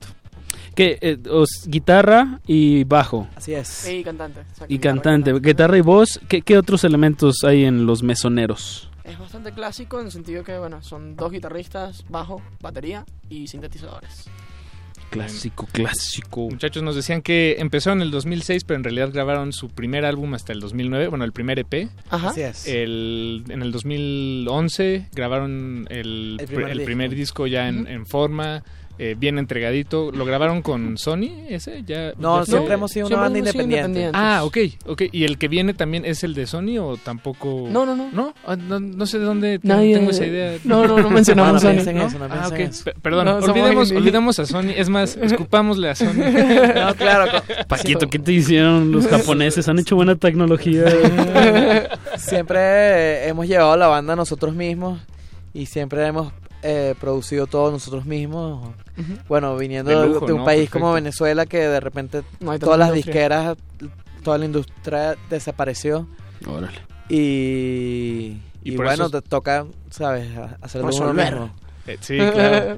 ¿Cómo han, ¿Cómo han tenido que resolver, darle la vuelta, digamos? Como, como digo, cada banda independiente se, se hace su, su camino, ¿no? No hay, un, no hay Sí. una receta. Em, Eh, para ust- ustedes, ¿cómo le han...? creo que lo que más nos funcionó fue tocar, tocar, tocar, tocar y tocar. O sea, eh, creo que es, es- la mejor manera de que, de que la gente te escuche y si le gusta, empieza a hablar y se empieza a hacer popular la banda, empieza a entrar en radio y, eh, poco a poco como empieza a difundirse. Yo creo que al final esa ha sido nuestra única estrategia en la vida. No, y, y- y y es la que funciona. No, y bien, bien realizada Ah. porque, Ah. digamos, han...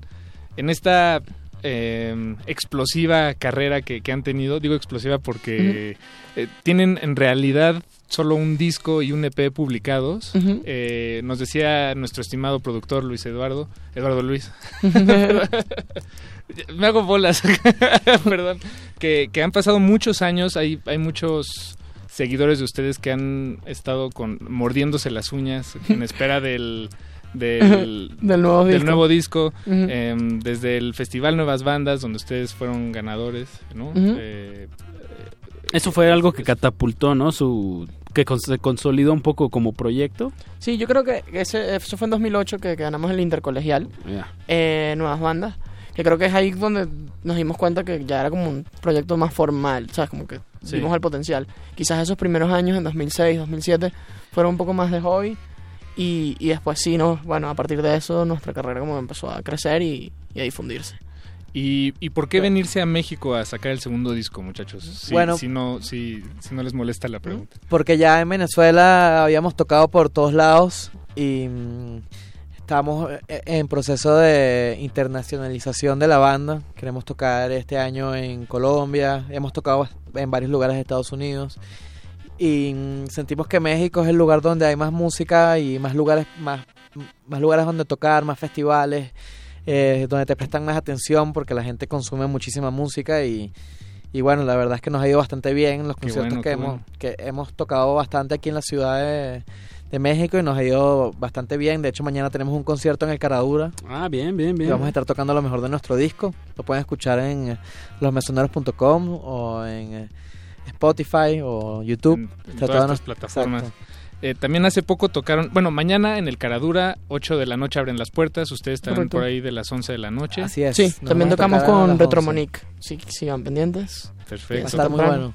Y, y hace poco tocaron en Metro San Lázaro, ahí vi unas, Ah, unas sí. fotos. Ajá. ¿Qué tal? ¿Es la primera vez que tocan en una estación de metro? Me imagino que... Es la que sí. segunda. Ah, ¿a poco? ¿En Sí, pero las, ambas han sido aquí en México. Peculiar. ¿Y, qué, qué nos pueden decir sobre esa experiencia? Es- Bueno, ha sido súper interesante porque creo que le llegas a, a gente diferente, no sé. Aleatorio, ¿no? Sí, sí, sí, y, y de verdad que ha dado resultados. Ya el segundo que hicimos ya había gente con pancartas de los mesoneros Sí, y todo. un poco impresionados. Sí, no entendíamos a un mucho. concierto en el metro y que hubiese tanta gente.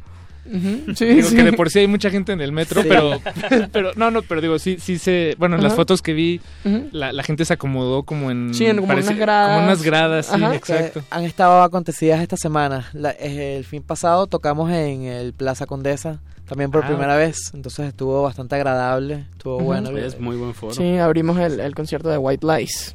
Ya. También estuvo cool. Bien, bien, Y bien. bueno, y poco a poco también tocamos en el Festival Marvin, pero eso ya es más adelante. Y ¿Qué es, en poco a mayo? poco, ¿En abril? Es en mayo. En mayo, ¿no? Sí, Ajá. ok. Vamos a Ah, hacer bien. también un foro Indie Rocks en- a finales de marzo. Ah, bien, tienen la agenda Claro, claro. bien- Ocupada. Bien- Sí, es que como estamos sacando disco nuevo, precisamente teníamos mucho tiempo sin sacar disco porque estábamos en proceso de mudar la banda y, y produciendo todo el material para venirnos con todos listos a tocar aquí y a, y a patear la calle y tocar en donde podamos. Eso, Es eso. así. Y, Y bueno, la invitación es mañana, al Caradura, Eso. 24 de febrero. Va a estar padre, así que No, y pues que sigan, que sigan las redes, ¿no? Para, para que se enteren de todas estas tocadas que las tengan ahí en cuenta. Exacto, que son arroba los mesoneros. No hay pierde, muchachos. No hay Eh, pierde. Ya le están mandando saludos aquí por Twitter. Bien. Vanessa, saludos. El Festival Marvin también ya nos dio ahí un, un corazoncito. Eso, Ah, oigan, eh, por cierto, tenemos eh, un pase doble, Así es. una cortesía por parte de los mesoneros para la presentación de mañana en, en el Caradura. Correcto. Eh, quédense, quédense en sintonía, vamos a regalarlo en el siguiente bloque. Antes, si les parece, muchachos, escuchemos un tema más. Ya. ¿Qué vamos a escuchar? El Paraíso, me parece. Fue, es el, fue el primer sencillo de nuestro disco, el que va a salir Caiga la Noche. Así que bueno. ¿Y qué nos pueden decir sobre la canción? ¿Qué hay detrás de este tema, El Paraíso? Trata de que hay que aprovechar las oportunidades. A veces, a veces uno toma por sentado cosas que llegan fáciles y como que no les da la misma seriedad y después te puedes arrepentir si no las tomas. Yo creo que de eso trata. de acuerdo. Pues aprovechemos la oportunidad que tenemos en este momento de estar charlando con los mesoneros y escuchemos El Paraíso. Volvemos en breve. Cultivo de Hercios.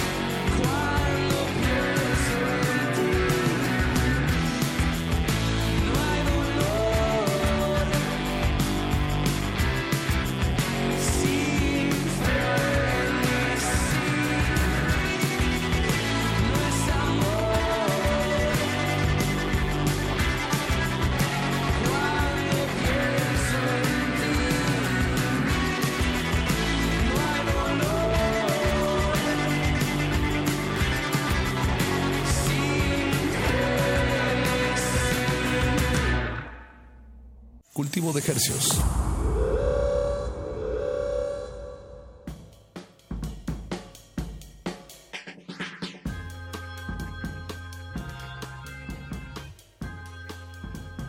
Acabamos de escuchar El Paraíso, la banda se llama Los Mesoneros desde Venezuela hasta sus oídos. Muchachos, em, regalemos un, un pase doble, cortesía de ustedes. Claro. Para la primera persona que se ponga en contacto con este programa, si les parece, hagámoslo por ¿qué? ¿Por teléfono? Por el antiguo artefacto llamado teléfono. 55 23 54 12. A la Es- primera persona que marque y pida su veloto para mañana en el Caradura de los mesoneros. En la lista tendrán un más uno. Podrán invitar a su persona favorita o a la persona que quieren que los acompañe.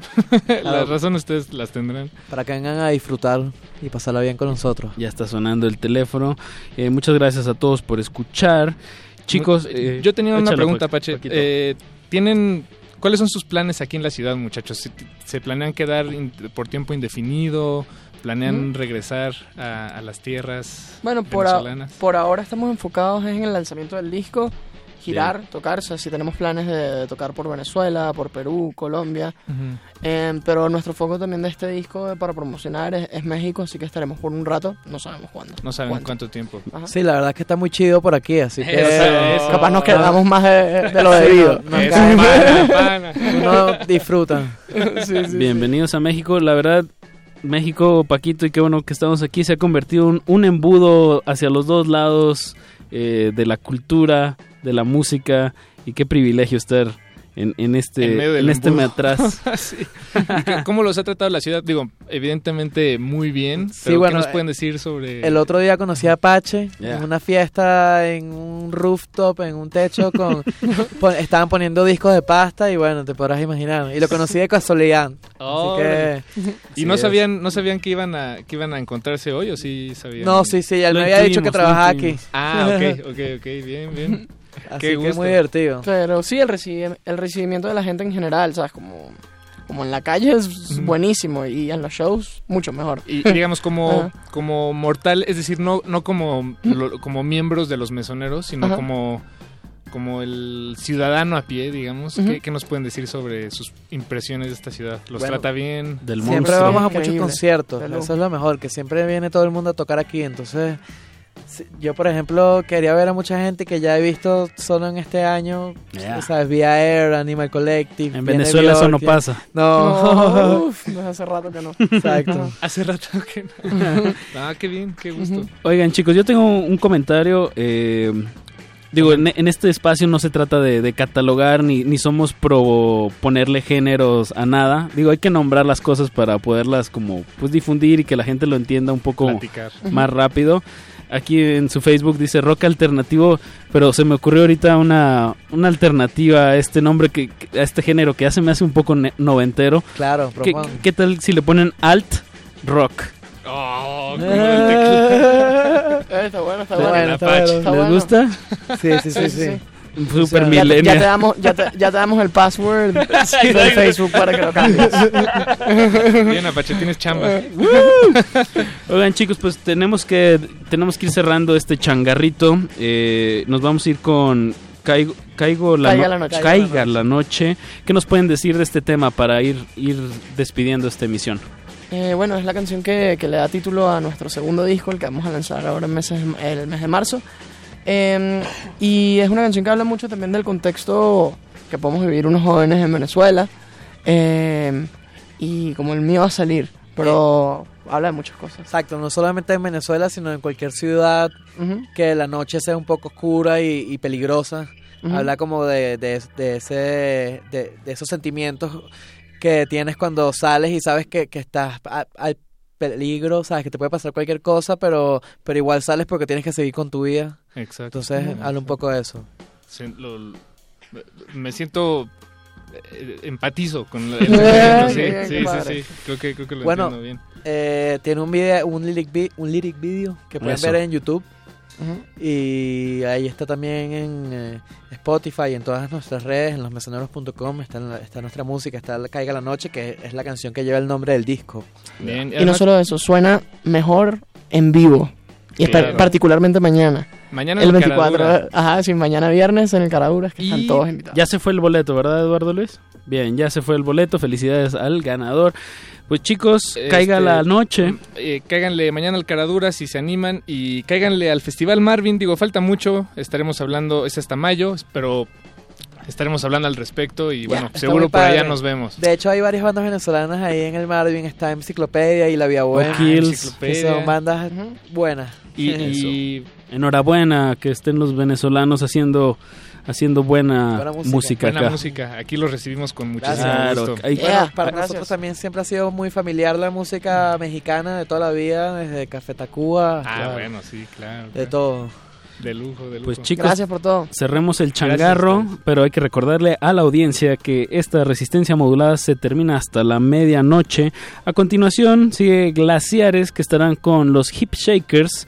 eh, que están celebrando su octavo aniversario para las personas que no conocen estas fiestas De quédense quédense ahorita de 11 a 12 van a escuchar de qué se trata son unas unas fiestas que hacen honor a su nombre es para mover la cadera son unos bailones muy muy sabrosos entonces no le cambien continuamos con glaciares Y e imagínense a Mauricio y a Ricardo Pineda moviendo las caderas. en un, en un gimnasio Bueno, este Luis Jiménez, Andrés Belloso, Los Mesoneros, muchísimas gracias. Muchas gracias. Gracias a ustedes. Eso, saludos también aquí, Pequeña Monos dice saludos al par de los mesoneros que están ahí de parte de Confetti TV.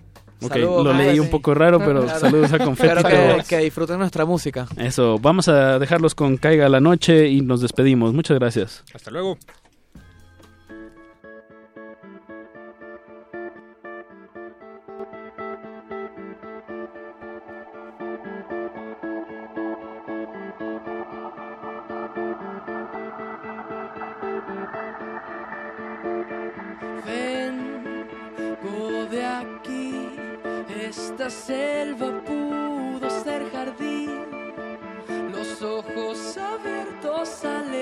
Pendiente,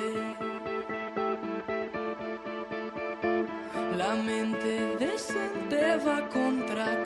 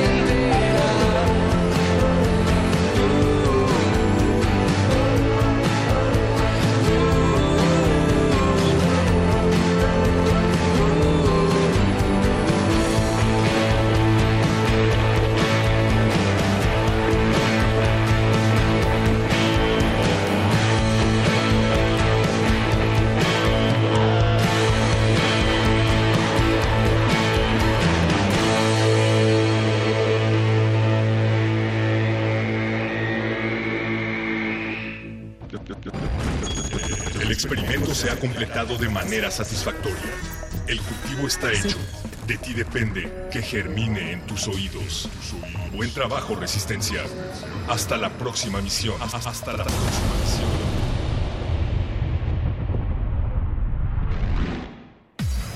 La creencia dicta que cualquier conjuro o maldición ejecutado después del atardecer aumenta su fuerza conforme se acerca a la medianoche.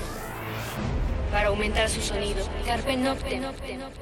Sintonízalo ahora los viernes a las 0 horas por el 96.1 de FM. La noche es la mitad de la vida y es la mejor mitad. Radio 1. Hace 100 años, los constituyentes promulgaron la Carta Magna que une a los mexicanos, la que por primera vez plasmó los derechos sociales y de los trabajadores. Su cumplimiento nos permite vivir en democracia, defender nuestra soberanía y hacer valer el Estado de Derecho. Conocerla es la mejor forma de celebrarla. 2017, año del centenario de la Constitución Política de los Estados Unidos Mexicanos. Secretaría de Cultura, Gobierno de la República. Entérate de lo que puedes descargar, disfrutar y escuchar gratis en descargacultura.unam. Novedades. Te invitamos a escuchar los poemas de Rubén Darío, leídos por el escritor José Ramón Enríquez. Mar armonioso, mar maravilloso, tu salada fragancia, tus colores y músicas sonoras me dan la sensación divina de mi infancia. Visita www.descargacultura.unam.mx. Una orquesta en la cocina Cuarteto de cuerdas en el auto. Y un violonchelo solista sentado en el sillón favorito de la sala. Orquesta Filarmónica de la UNAM. Desde la sala Nezahualcóyotl, Escucha los conciertos los domingos al mediodía. desde la comodidad de tu casa, 96.1 FM. Radio UNAM.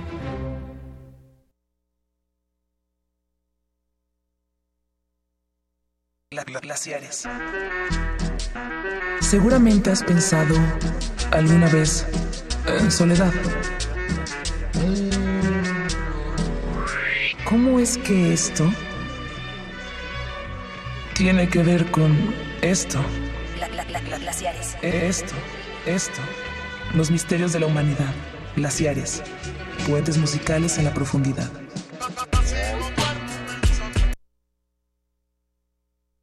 Ya, ya, ya, ya, ya sé que no aplaudo. Glaciares. Seguramente has pensado alguna vez en soledad. ¿Cómo es que esto tiene que ver con esto? Glaciares. Esto, esto. Los misterios de la humanidad. Glaciares. Puentes musicales en la profundidad.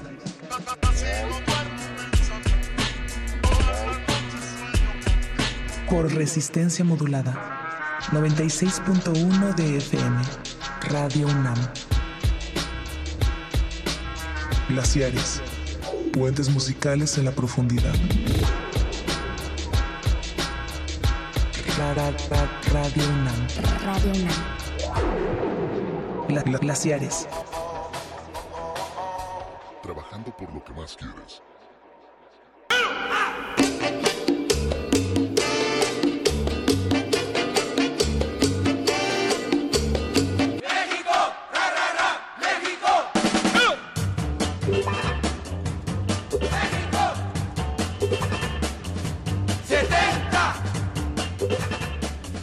Jueves de resistencia modulada, un jueves más de glaciares, el programa que si no suena se acaba el mundo según la leyenda Yayuca de Marruecos, aquí y desde el cosmos transmitiendo para toda la Ciudad de México. Los saludan los micrófonos Mauricio Orduña y Ricardo Pineda, jueves más, un jueves menos. Un jueves menos si lo cuentas de atrás para adelante. Claro. Y pues Glaciares siempre emite desde una temática o un eje y rara vez, o sea, somos unos osos bastante envidiosos que en los que- Egoístas. ego- egoístas que no suelen a- abrir el, el iglú, el hielo a otros compañeros si no es playlisto. y- pero esta vez en en Glaciares vale mucho la pena porque están en cabina dos de nuestros selectores pinchadiscos, no sé cómo se les dice hoy en día, a la muchachada, a la muchachada retro, retromoderna que, que está haciendo algunas de las mejores fiestas y que, que se vienen eh, gestando los, fines de semana que, que se confraguan en la, en la noche. Estamos hablando de los hip shakers, los maestros de mover las caderas, en el arte de mover las caderas con los discos de 45 revoluciones, Ellis Locomotion, Carlos René, bienvenidos a Glaciares. Hola, muchas gracias por ¿Cómo la están? invitación. Hola, hola. Bien, bien, gracias. Ya sé que son ustedes muy jóvenes, pero gracias por venir en un horario de adultos. Ah. No somos tantos, somos tragaños. Ah. ya llevan sus, sus añitos, ¿no? Pues ya van a ser Ya ocho ocho años. Ocho años de, de hip shakers, se fueron como agua, mano. Sí, súper rápido. Sí, ya es, es un montón, ocho años. o sea. Y ya se, se amplió también este espectro de las de las fiestas, ¿no? Supongo que al principio eran como solo sus amigos y las caras nuevas han ido apareciendo. Eh, como a partir de cuándo empezaron ustedes a, a ver que esto esto iba ya en, en expansión y que no era nada más un asunto como de gusto entre los cuates. Pues yo creo que después de los primeros tres o cuatro años empezó a crecer un montón. Ajá. Como que los primeros tres, cuatro años todavía eh, estaba más o menos caras que reconocías y ya después de eso era como, ya ahora ya es raro ver a nuestros amigos ahí, ya no van, ya les aburrimos. Ya- ya después de ocho años ya, ya ni van. Yo venía, yo venía pensando justamente en eso, que los, a- los amigos con los que yo me juntaba para oír música y para, pues, no sé, videojuegos o echar el, el trago, llegó un momento en el que dije, ¡ay, ya! O sea, como, como que también se vicia, ¿no? Esta onda de, de- de los amigos y su concepto es muy particular y muy específico y si bien la onda de, de estar escarbando música nueva le da su toque de variedad no, no, no han llegado todavía a este punto en el que en el que se gasta o en el que llega la aburrición. ¿cómo le hacen como para no no perder el interés de estar casi cada ocho días porque también esto es su chamba un poco no que los contratan para para tocar los vimos el año pasado en, en un montón de fiestas y festivales creo que el año pasado fue muy importante para ustedes en ese sentido no Sí, estuve súper activo. Pues de, lo de tu pregunta no sé, es como...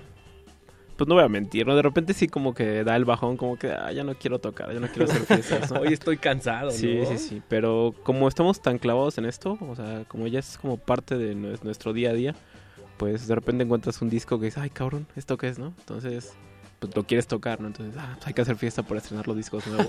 Sí, en definitiva descubrir música nueva, diferente y además creo que cubrimos tantos géneros que aunque para alguien que no está nada clavado a lo mejor piensa que es lo mismo o todo le suena a lo mejor muy similar, para nosotros que estamos como tan involucrados, pues Sí, vemos claro. así como un espectro súper grande de música y eso hace que no nos aburra, creo yo. Sí, claro, que ya les llega como el reflejo de mamá, que todo le suena igual a la mamá.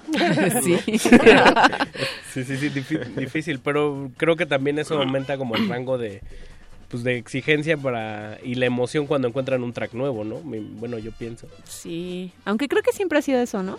Creo que eso desde el principio siempre ha, siempre nos ha pasado. Sí, aunque también, por ejemplo, con eso de los tracks nuevos es chistoso porque nos ha pasado que tienes un disco por años y solo usas una cara y de repente pues cambian tus gustos, cambian tu manera de ver las cosas, lo volteas y dices, ah, esta también está Mira. buena, ¿no? No la había escuchado, no le había puesto atención y como que ya es un track nuevo en un disco que ya tenías. Eso está, eso está mejor porque además te ahorras una lana. Ah, claro. Ahí, que es un que es un vicio algo algo caro. Siempre es bueno reciclar.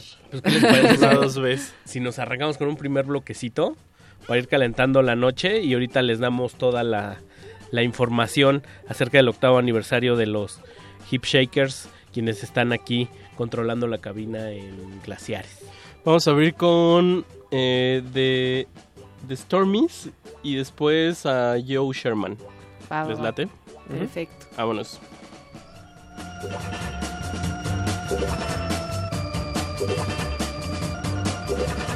Glaciares.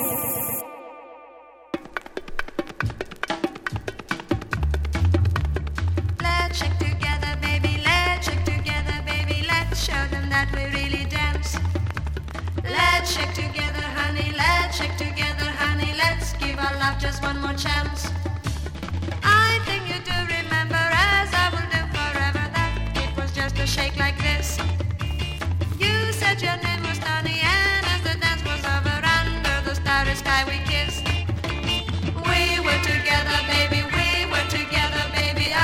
You found somebody new.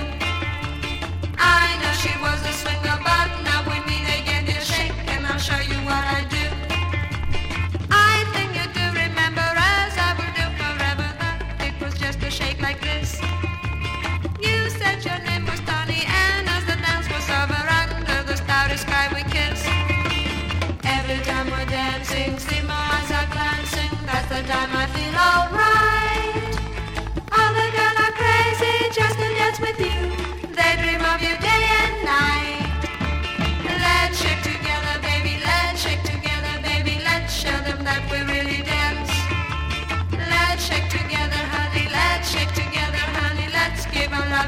more chance. I think you do remember as I will do forever that it was just a shake like this. You said your name was Tony and as the dance was over under the starry sky we kissed. We were together, baby. We shake together, baby, until you found somebody new. I know she was a swinger, but now we meet again, dear shake, and I'll show you what I do. I know she was a swinger, but now we Shake and I'll show you how.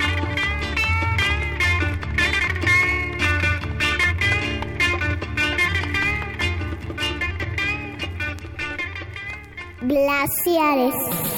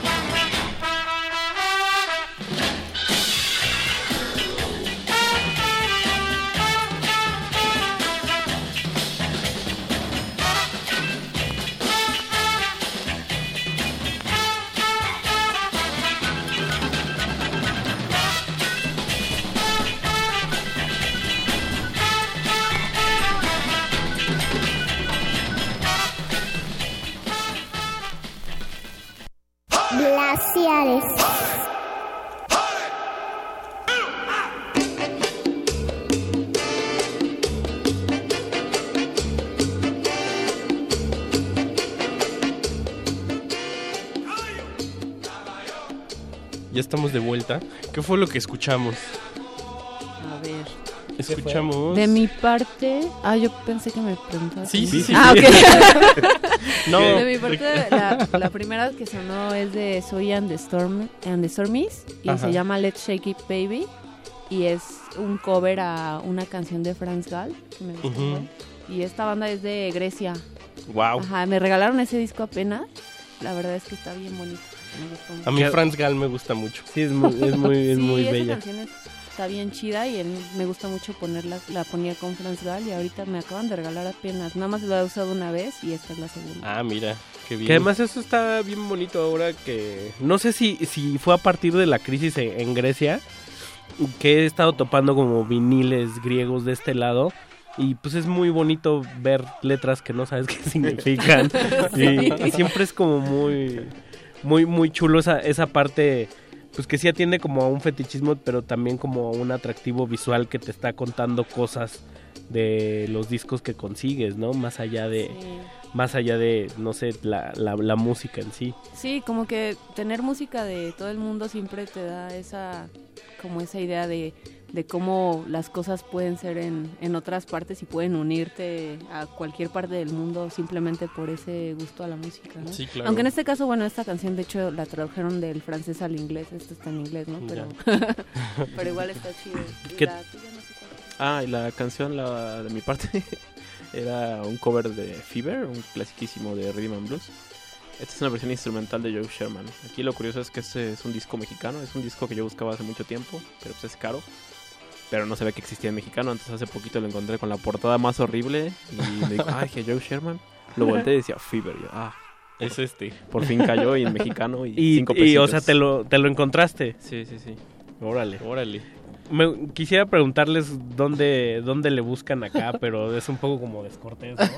Sobre Dedos todo- sucios. en dedos sucios. Sobre todo, hay que, hacer, hay que hacer el comercial que el año pasado, ya todavía no cumplen un año, ¿no? Con dedos sucios. Ya que casi, el próximo el mes. próximo mes cumplimos un año. que es la, la tienda de discos que tienen Carlos y, y Elis ahí por la, en la Jardín Balbuena, ¿no? ¿Dónde está exactamente?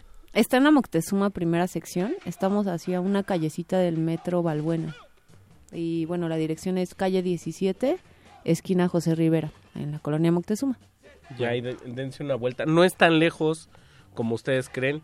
Según yo, si estás como en la zona centro, llegas de, llegas de volada. Llegas de volada. Sí, Estás 25 súper cerca del minutitos.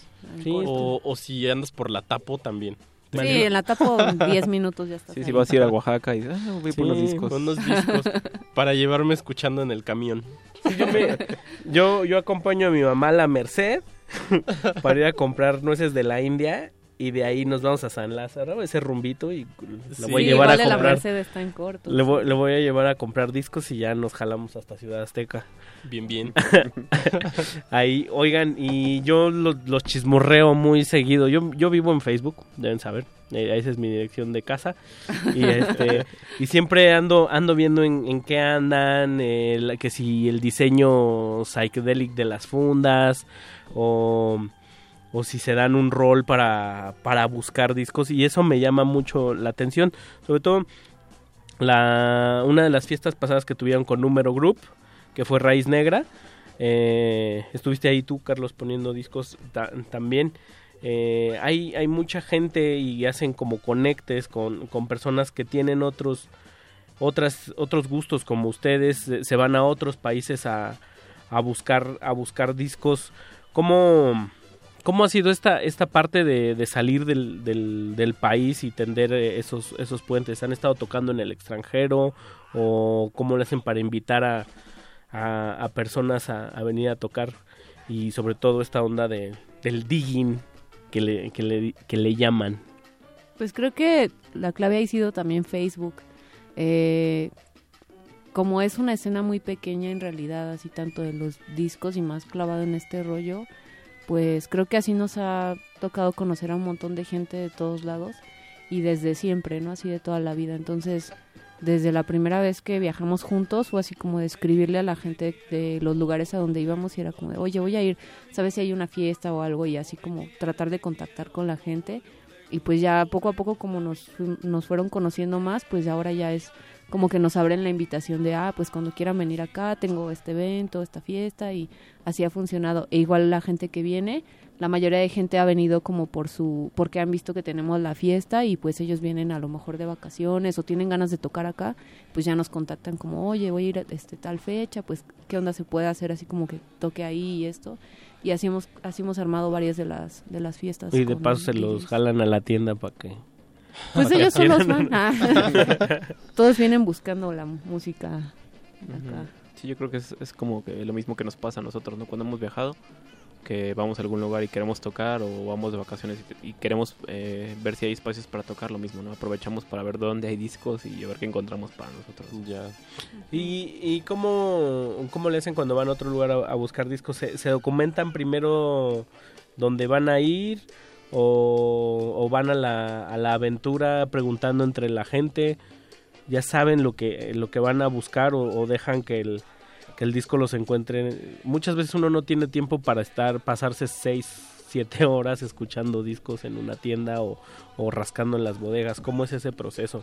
Pues nosotros íbamos con mucho tiempo planeado de quedarnos ahí horas, estar viendo todo y agarrar todo lo que te llame la atención, que a veces es demasiado, y si es así de echarte días en las tiendas o en los lugares donde vamos y pues casi siempre cargar como con una torna portátil para escuchar porque muchas cosas no las conocemos y cerrarte a lo que conoces pues la verdad es que así no no está Sí, tan claro, chido ¿no? no, o sea pues está no. bien si encuentras cosas que te gustan pero siempre está más padre como descubrir cosas nuevas y diferentes Es lo bonito del asunto. ajá Sí, de esa manera yo creo que no hemos conocido muchísima más música que agarrando solo lo que conociéramos, ¿no? O sea, como que ves algo, ves un título, ves una palabra en el disco, un artista que conozcas, un label que conozcas, y dices, lo agarro a ver qué es, ¿no? Al fin traigo la tornamesa, puedo escucharlo y a ver qué, qué sorpresa da. que también toma mucho más tiempo pero Claro. lo vale no y como obviamente no nos sobra el dinero pues tampoco podemos agarrar y así de todo lo que nos llame la atención Deme- llevarnos. deme todo ese lote. sí, exacto. Deme dos kilos de bugalú.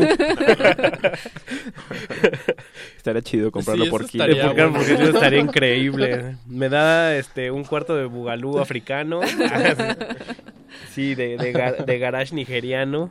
Estaría increíble. Y en estos ocho años, ¿qué discos ustedes han, se han encontrado? O sea, ¿qué, rarezas han, han atesorado? ¿Han, dicho, tengo, tengo mi disco o uno de mis tops? Nunca pensé que en la vida me encontraría algo así. ¿O todavía están anhelando encontrar esa perla? Pues yo creo que han sido muchos y por diferentes razones, pero de los que yo más recuerdo y como que tengo cierto cariño es un disco de una canción, eh, bueno, una es un cover a, la canción de, Love Potion Number 9 y es estaba en chino. Yo me acuerdo que yo la yo la topé porque estaba en YouTube y me apareció. Fue como, ah, está increíble esa canción así en chino, me gustó un montón, me llamó la atención. La busqué en internet, pero no no la estaban vendiendo, no encontré el disco. Y ya me resigné a nunca tenerlo, dije, bueno, igual está padre, ah, nada más la escuchaba en YouTube. Y cuando estuvimos en, en Singapur, conocimos allá a un señor que es especialista en garage de allá, incluso escribió un libro y todo eso. Así pudimos conocerlo y estuvimos platicando con él y así llevamos algunos discos para intercambiar con él de música de acá y él nos dio discos de allá y entre esos discos venía ese disco, yo estaba así como súper soñada, así de wow, ¿cómo puedo tener esto en mis manos? Creo que eso es de los de los que tengo como más recuerdo yo. ¿Y tú, Carlos? Mm, Yo creo que no, o sea, no, o sea, sí hay discos que quiero y que no he tenido todavía porque no los puedo pagar, pero más bien como hay tanta música, pues a veces tengo un disco en la cabeza y de repente, pum, ya tengo otro que quiero, ¿no? De repente tengo otro que quiero, de repente me encuentro uno que ni sabía que quería y ya lo quiero, entonces es como, o sea, creo que hasta ahora no hay, o sea, sí hay ciertos discos que quiero, pero no así como que No hay bronca si, no, los, si no los tengo. El famoso no deseas lo deseado, sino deseas desear.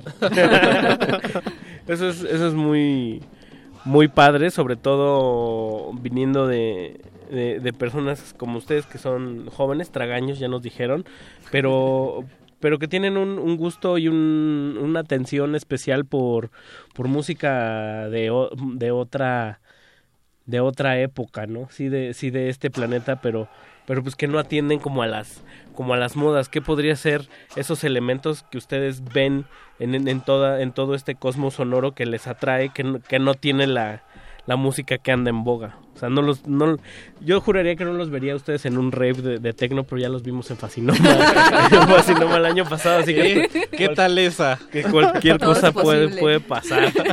Sí. ¿Qué, ti- qué tiene esa, esa música que, que a ustedes les, les sigue apasionando? Yo la verdad no, no te lo podría explicar. Suena como tal vez muy ñoño y cliché, pero pues yo cuando descubrí que me gustaba esa música, o sea, como que yo no trato de no, no ser tan tendenciosa, tan de decir de, ah, me gusta esta música por esto, o pretenciosa, ¿no? Como que siempre la música que me gusta es la música que me hace sentir algo y por alguna razón pues esa música me hace sentir mariposita. no, sí me hace sentir algo y pues eso es lo que a mí me atrae un montón y hasta ahorita es la música con la que creo que he durado más años que me sigue gustando Enganchada. tanto. Ajá. Wow. Y hay, No sé por qué. ¿Y hay algo nuevo que, que a ustedes le- les, guste fuera de, de- de estas músicas que ustedes suelen poner en, la- en las fiestas? Pues a mí sí hay bandas nuevas que me gustan, pero son la mayoría bandas nuevas que hacen sonidos como viejos. Vivan de O sea, se- vivan de sea, bandas así como ellos que toman el sonido viejo pero pues contemporáneo. No soy tan fan de, del 100% de las bandas, pero sí hay algunas bandas que me gustan. Y fuera de eso, pues yo creo que sí hay algunas cosas que, que antes me gustaban mucho más, pero todavía me siguen gustando, ¿no? Como Explosions in the Sky o cosas así. Ya, por que, rogar. que me gustan, pero pues, pues ya están como en un quinto plano por allá perdido. A punto de extinguirse. Sí, sí, sí. Estoy a punto de matar mi último resquicio de modernidad. Qué bonito. Está muy Qué bien, bonito, ¿eh? está, está muy bien. Oigan, pues ¿qué les parece si nos vamos con otro con otro bloque? Vamos a escuchar eh, The Lemon Peppers Y después vamos a escuchar a Teddy Trinidad y regresan a platicarnos.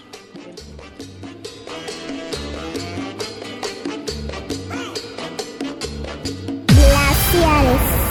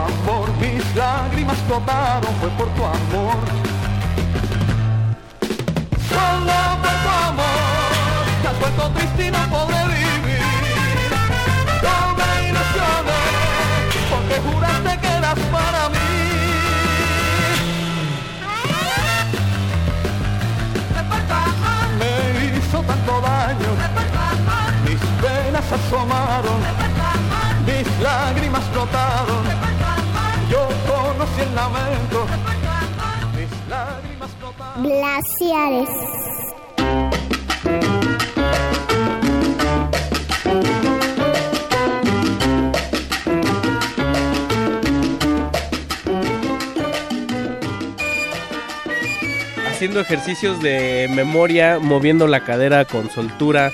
Estamos en casa disfrutando de una bonita charla dentro y fuera del aire con Carlos René y Ellis Locomotion, quienes son nuestros invitados de oro, lujo y hielo aquí en Glaciares. Que hemos tenido semana de invitados. Semana de invitados, la semana pasada tuvimos a Luis Rivera de Ficunam y esta tenemos a, a los queridos Hip Shakers que están celebrando o sea, siempre es. Siempre es gusto tenerlos aquí, pero bajo pretexto de su octavo aniversario, aún más. Cuéntenos un poco de la fiesta, denos las coordenadas, cuándo va a ser, de qué va. vas tú, vas tú, yo. No, yo, yo. Pues va a ser el sábado 4 de marzo, ya es el... Ya dos, de este que viene al Ajá. otro. Y este va a ser en la en un bar que está como por atrás de la catedral que se llama Rústica y es dos Donceles 88, ujú, ahí en la colonia Centro. Y este vamos a estar tocando nosotros dos y viene un invitado que estamos muy emocionados de que de que esté acá. Se llama Brian Post y tiene una, bueno, él es de Atlanta, pero se ha movido muchas veces y ahorita creo que está viviendo en Texas. Sí, es en San Antonio. Ah, en San Pero él Antonio. estuvo tocando en una fiesta de Atlanta que se llama Rhythm and Blues. Estuvo Blues. tocando ahí 15 años y pues tiene unas cosas increíbles, ¿no? Y tiene un espectro muy amplio en cuestión de géneros. Tiene ska, rhythm and blues, garage, northern soul, entonces, pero cosas brutales, ¿no? Bárbaras. Sí, estamos súper emocionados de que de, de escucharlo. Y también van a estar este unos chicos que ponen visuales que se llaman Tropivisual. Y el nombre promete. Ajá. Promete harto, Sí, hacen cosas bien color. padres, bien, bien padres. Van a ver ahí, va a estar bien chido. Y no les quiero, no les quiero arruinar eh, que, no, no quiero hacer que arruinen la sorpresa, pero, pero ya van a tener un, un set en especial o están pensando en clásicos o van a, van a pulir esos tracks ocultos que no, que no comparten todavía.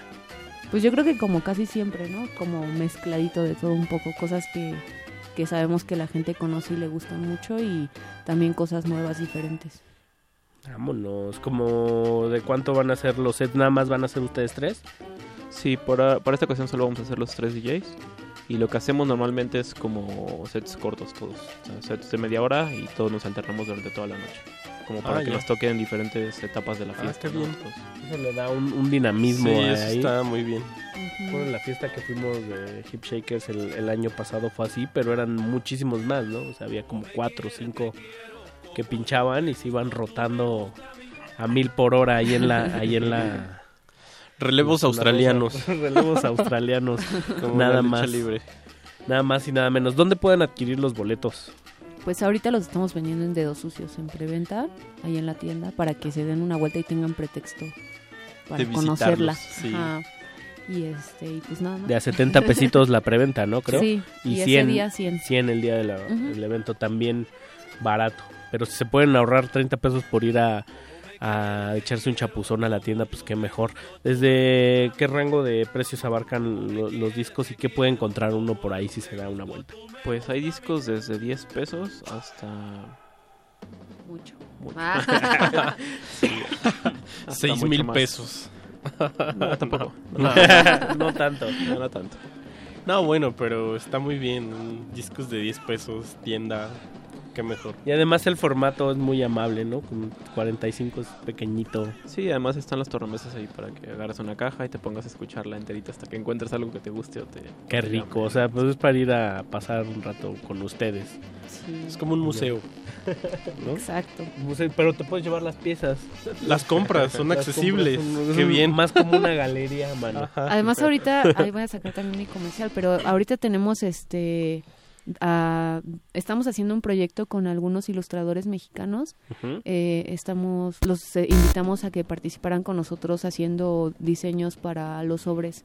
Eh, como en la, en la tienda tenemos divididos por géneros eh, los discos, entonces se nos ocurrió hacer eso. Ahorita tenemos nada más eh, los de los que hizo Gama, Jam Jam, que este ¿no? Ah, claro, ahorita se cambió el nombre, Magnanu- Magnamus. Algo así. Y este, él hizo los de los de Garage, Psicodelia y, y Beat. Y también tenemos los que hizo Mike Milky Way, que son los de los de Soul, Northern Soul y todas sus variantes.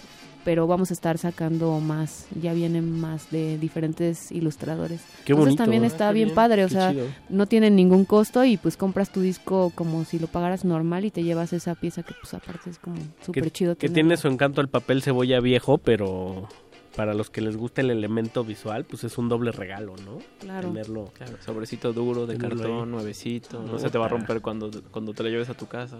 Y lo, lo abres y, oh sorpresa, huele riquísimo a viejo. Exacto. Pues vámonos con otro bloquecito. No sin antes mandar un saludo eh, a todos los que nos están escuchando, que no son que no son pocos, los hip shakers. Sí, ya- ya tienen- brincaron tienen ahí las jales, redes sí. Eh, quisiera sacar mi yo recoroso y decir, ah, cuando vienen los hip shakers, sí, pero, pero me da Ah, gusto. sí. Saludos Pues es que a- también luego pones puro dron, mano. también ponemos así. puro ambient y silencio, también nos pasamos. Saludos a Megafónica y a Luis de la Rosa, que dice muy padre recordar a Franz Gall y que dice que si podemos repetir el nombre de quién hace el cover de, de Les Tomber Le Files. Sí, se llama Soy and the Stormies. Soy and the Stormies. The Ahí pasa- ponemos lo- los nombres en, en Facebook. Ahorita terminando Glaciares. También saludos a MLO, a Ma- que es Mikey Loredo, quien está gozando el octavo aniversario y les manda un caluroso abrazo. Pura finura y elegancia en la tornamesa, dice el doc- don doctor Tetris, que tiene un, un hongo, un hongo muy sugerente ahí. y a Iván Toledo también. Escríbanos en redes sociales, en Twitter estamos como arroba Rmodulada. Y en Facebook como Resistencia Modulada. Vamos a escuchar La Pandilla, hoy Almanaque, y luego vamos a escuchar No, No, No, No, No, Bugalú. Vámonos. Están escuchando Glaciares.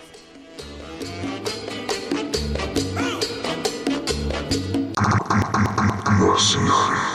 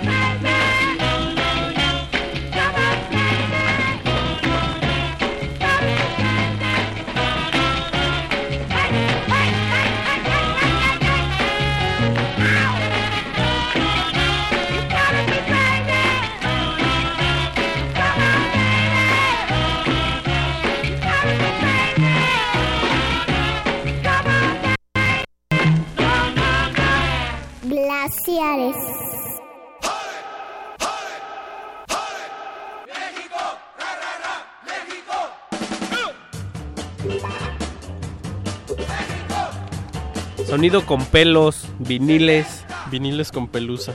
Cortesía de los queridos Hip Shakers, quienes están en el marco de su octavo aniversario. Ocho añotes nada más, que se dicen fácil, pero como diría el comercial del gobierno, requiere de un gran esfuerzo.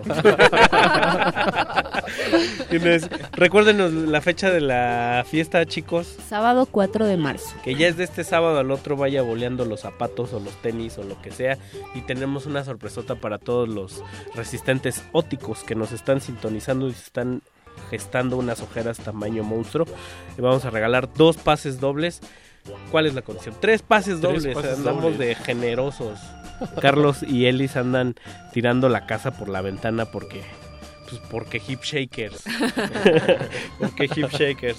Tres pases dobles. ¿Tienen que hacer algo nuestros radioescuchas o cuál es la dinámica, muchachos? Pues solamente que manden mensaje a resistencia modulada Ay, que no. los quieren así de fácil y este los tres primeros que se tengan compartan el evento en su en su perfil, pero tienen que ponerlo público para que podamos ver que sí lo hayan compartido. Sí, ahí con, con screenshot Y nada más con eso. saber. Ahí nomás. Yo quiero ir a la fiesta de Hip Shakers y ahí comparten resistencia modulada.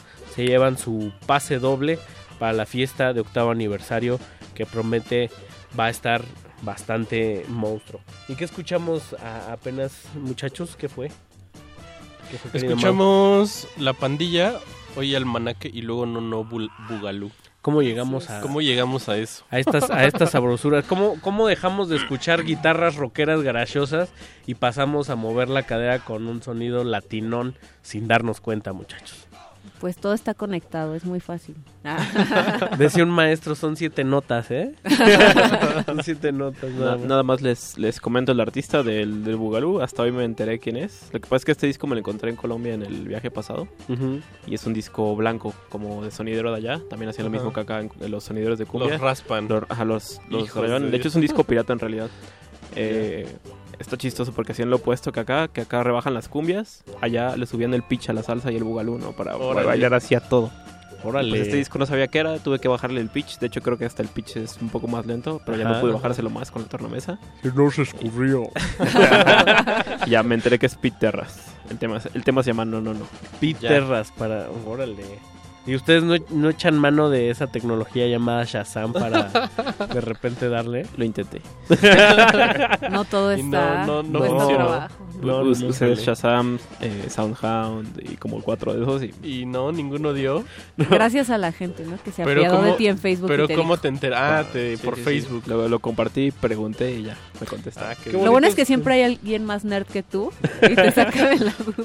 ¿Qué es lo qué es lo bello de compartir, no? Como que va sumando y enriqueciendo, contrario a los que se, se guarda se guardan el- los discos Ajá. o los datos. El, el todo es mío. El, el- el todas mías. De hecho, Carlos tiene un este una cuenta de, de YouTube, en, bueno, un canal, en donde sube los discos que encontramos así como, sobre todo lo mexicano o lo latino, cosas raras que no están en casi nunca en YouTube. Y ahí, si tenemos información, ahí la ponemos y eso. Ah, Entonces, igual si quieren ¿Y cómo se buscarlo, está ese? como Carlos René. Carlos René. Ajá, ahí Bien está. original. Ajá. Siempre lo, lo, lo más básico es lo mejor, siempre decimos de aquí.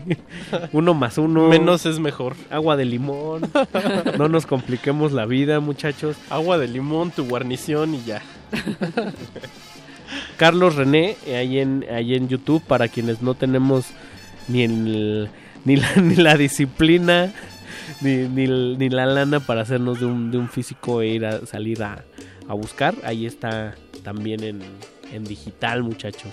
¿Y tienen otras fiestas en puerta aparte del, del octavo aniversario o ahorita nada más andan con eso en puerta? Nada más, una boda.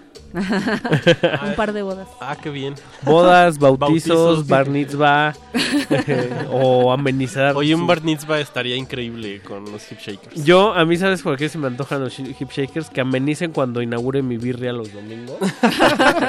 no, voy a hacer un trancazo. Si nos pagan en comida, entonces. Sí, Ah. sí, sí. Le- le- en, en consome pesos. Y con tortibonos. Sin tortibonos. No, yo te iba a decir sin tortibonos. sí, sí, sí. Abajo. Oigan, ¿qué les parece si pues nos vamos con un con otro set de dos? Con dos otro- rolas. Uno, dos. Y regresamos pues ya prácticamente a despedir, mano. A cerrar. Maldito tiempo. ¿Qué Maldito vamos a tiempo. escuchar, querido Vamos Mau? a oír eh, a Clint, Clint Cross con la canción Summertime y luego eh, Sydney Pitchback y Soul Stroke se llama la canción.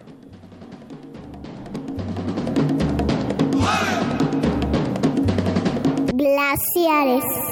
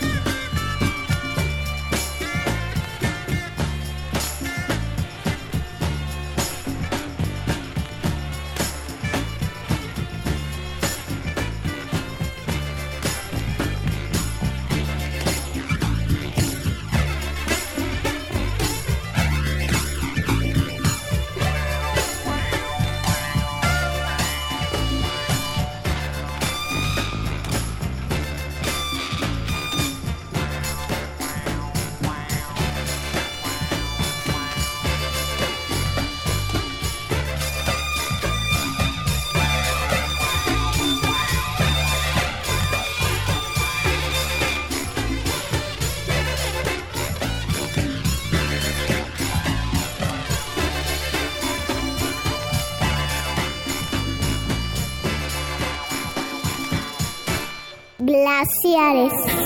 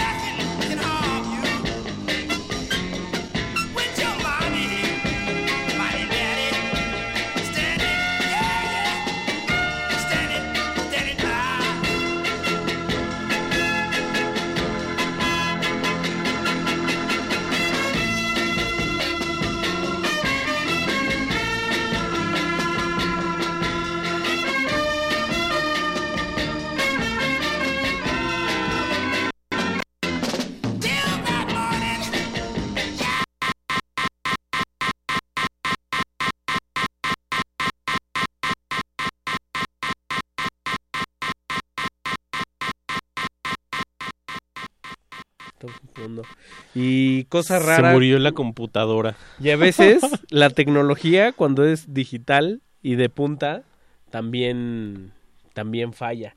Tuvimos ahí un, un percance. Me parece que lo análogo y lo digital. No se lleva para nada. Ustedes sí escuchan música en digital, ¿no, muchachos? Sí, mucho. Sí, todo el tiempo. Todo el tiempo les- no están peleados con esa, Eh, No, con esa nada. parte. En mi, en mi caso yo creo que escuchar música no escucho análogo, solo los discos es como para las fiestas, normalmente. Y la música la escucho en, pues, en la compu, en el teléfono, o así es. Yo sí que- escucho música. Tú sí vas y pones tu disco y... Sí, aunque sí me gusta mucho escuchar. Aparte, como cuando estoy en mi casa me gusta mucho buscar en YouTube como presentaciones en vivo de bandas que me gustan. Entonces me gusta estar escuchando eso. Muy bien. Arqueología musical en, en todos los todos los formatos que se dejen, que pero pues en Spotify no hay un buen un buen grueso de la música que les gusta a ustedes, ¿o sí? La verdad, yo una vez intenté usar Spotify y no le entendí. le ponía la canción y no me salía y me salían otras y yo así de eso no quiero y nunca la entendí, entonces Híjole, nunca no, y la aparte usé. te saca eso de tu descubrimiento semanal. Híjole, nada que ver, recomendación del día. No es cierto. El algoritmo no me conoce. El algoritmo no me cono- el algoritmo no me representa, mamá. hay hay gente que mm, argumenta que para escuchar vinil uno tiene que invertir una buena lana no solo para los viniles, sino para tener una tornamesa decente y un e- y un equipo de sonido respetable. Para ustedes, ¿qué tan cierto, qué tan falso es esta aseveración?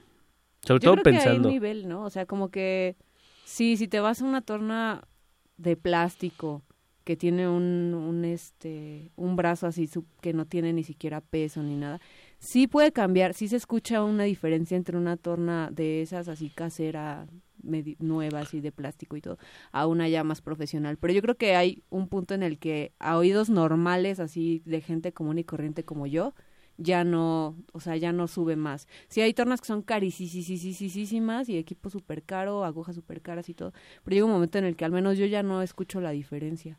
Además depende, ¿no? Si tienes el, el disco súper limpio y súper bien, pues sí, ¿no? Pero si vas a escuchar tu disco todo ahí feito y para qué quieres una torna súper caro. ¿Tu tortillita vieja? Ajá. ¿Tú qué opinas? Yo digo eso. Pues lo mismo. Y respecto a los discos, pues más bien depende de cada quien que busque, ¿no? Porque o sea, hay discos, o sea, hay muchísima música mega barata, mega accesible. O sea, si quieres escuchar música en vinilo no tienes por qué comprar un disco caro, ¿no? Hay muchísimas cosas. Incluso si buscaras como ciertas bandas, casi siempre hay como que la opción económica, ¿no? O están las reediciones o... Bueno, aunque a veces las reediciones salen más caras que los originales. Sí, en algunas- también. En algunas bandas. Pero hay muchísima música, ¿no? Como que está medio... Es medio elitista decir eso, Sí, creo sí, yo. sí.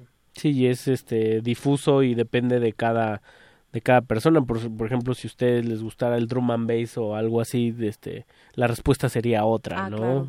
Como los bajos y, y toda esta cosa. Pero bueno, tenemos una amplia gama y siempre escuchar la tortillita vieja tiene su encanto, su embrujo, con pelos, con historias que contar. Y, y, pues eso lo van a demostrar el 4 de marzo en el octavo aniversario. Recuerden que estamos regalando tres pases dobles. Ahí todavía no se, no se han ido. Bueno, no me he fijado, yo no me voy a fijar. Y pues se nos acaba el tiempo y nos vamos a, nos vamos a despedir con pues con un, o sea, ya sin escuchar todas las rolas que, que trajeron. Sydney Pitchback ya pusimos. Ya, Ya, muchacho. ¿Qué nos faltaba? Eh, Little John. Sí, También. sí, esa fue la, es la última mía. Que se nos fue cuando falló. Por eso esa falta es la última mía que sonaría. Ah, bueno, pues puede ser esa o... Carlos René, Ellis Locomotion, muchas gracias por venir a Glaciares. Muchas Esta es Gracias su casa. Y ahí nos vemos el- en el octavo, en su cumpleaños, muchachos. Les vamos a llevar un pastelito, ¡Eh! un, re- un regalito. Ahí. Regalito radiofónico. Se despiden de los controles Mauricio Orduña, Ricardo Pineda. Andrés Ramírez en la operación técnica, siempre parando los penales y avisando cuando el botón está en rojo, pese a que lo tengo en la carota. Yo no sé qué haría sin ustedes, muchachos. Y nos vamos a despedir o no con Rola, Mau, que ya. sí, ya ahí. aquí lo tengo. Ah, Muy buenas Vámonos. noches, nos estamos escuchando el próximo jueves a partir de las 23 horas. Esto fue Glaciares.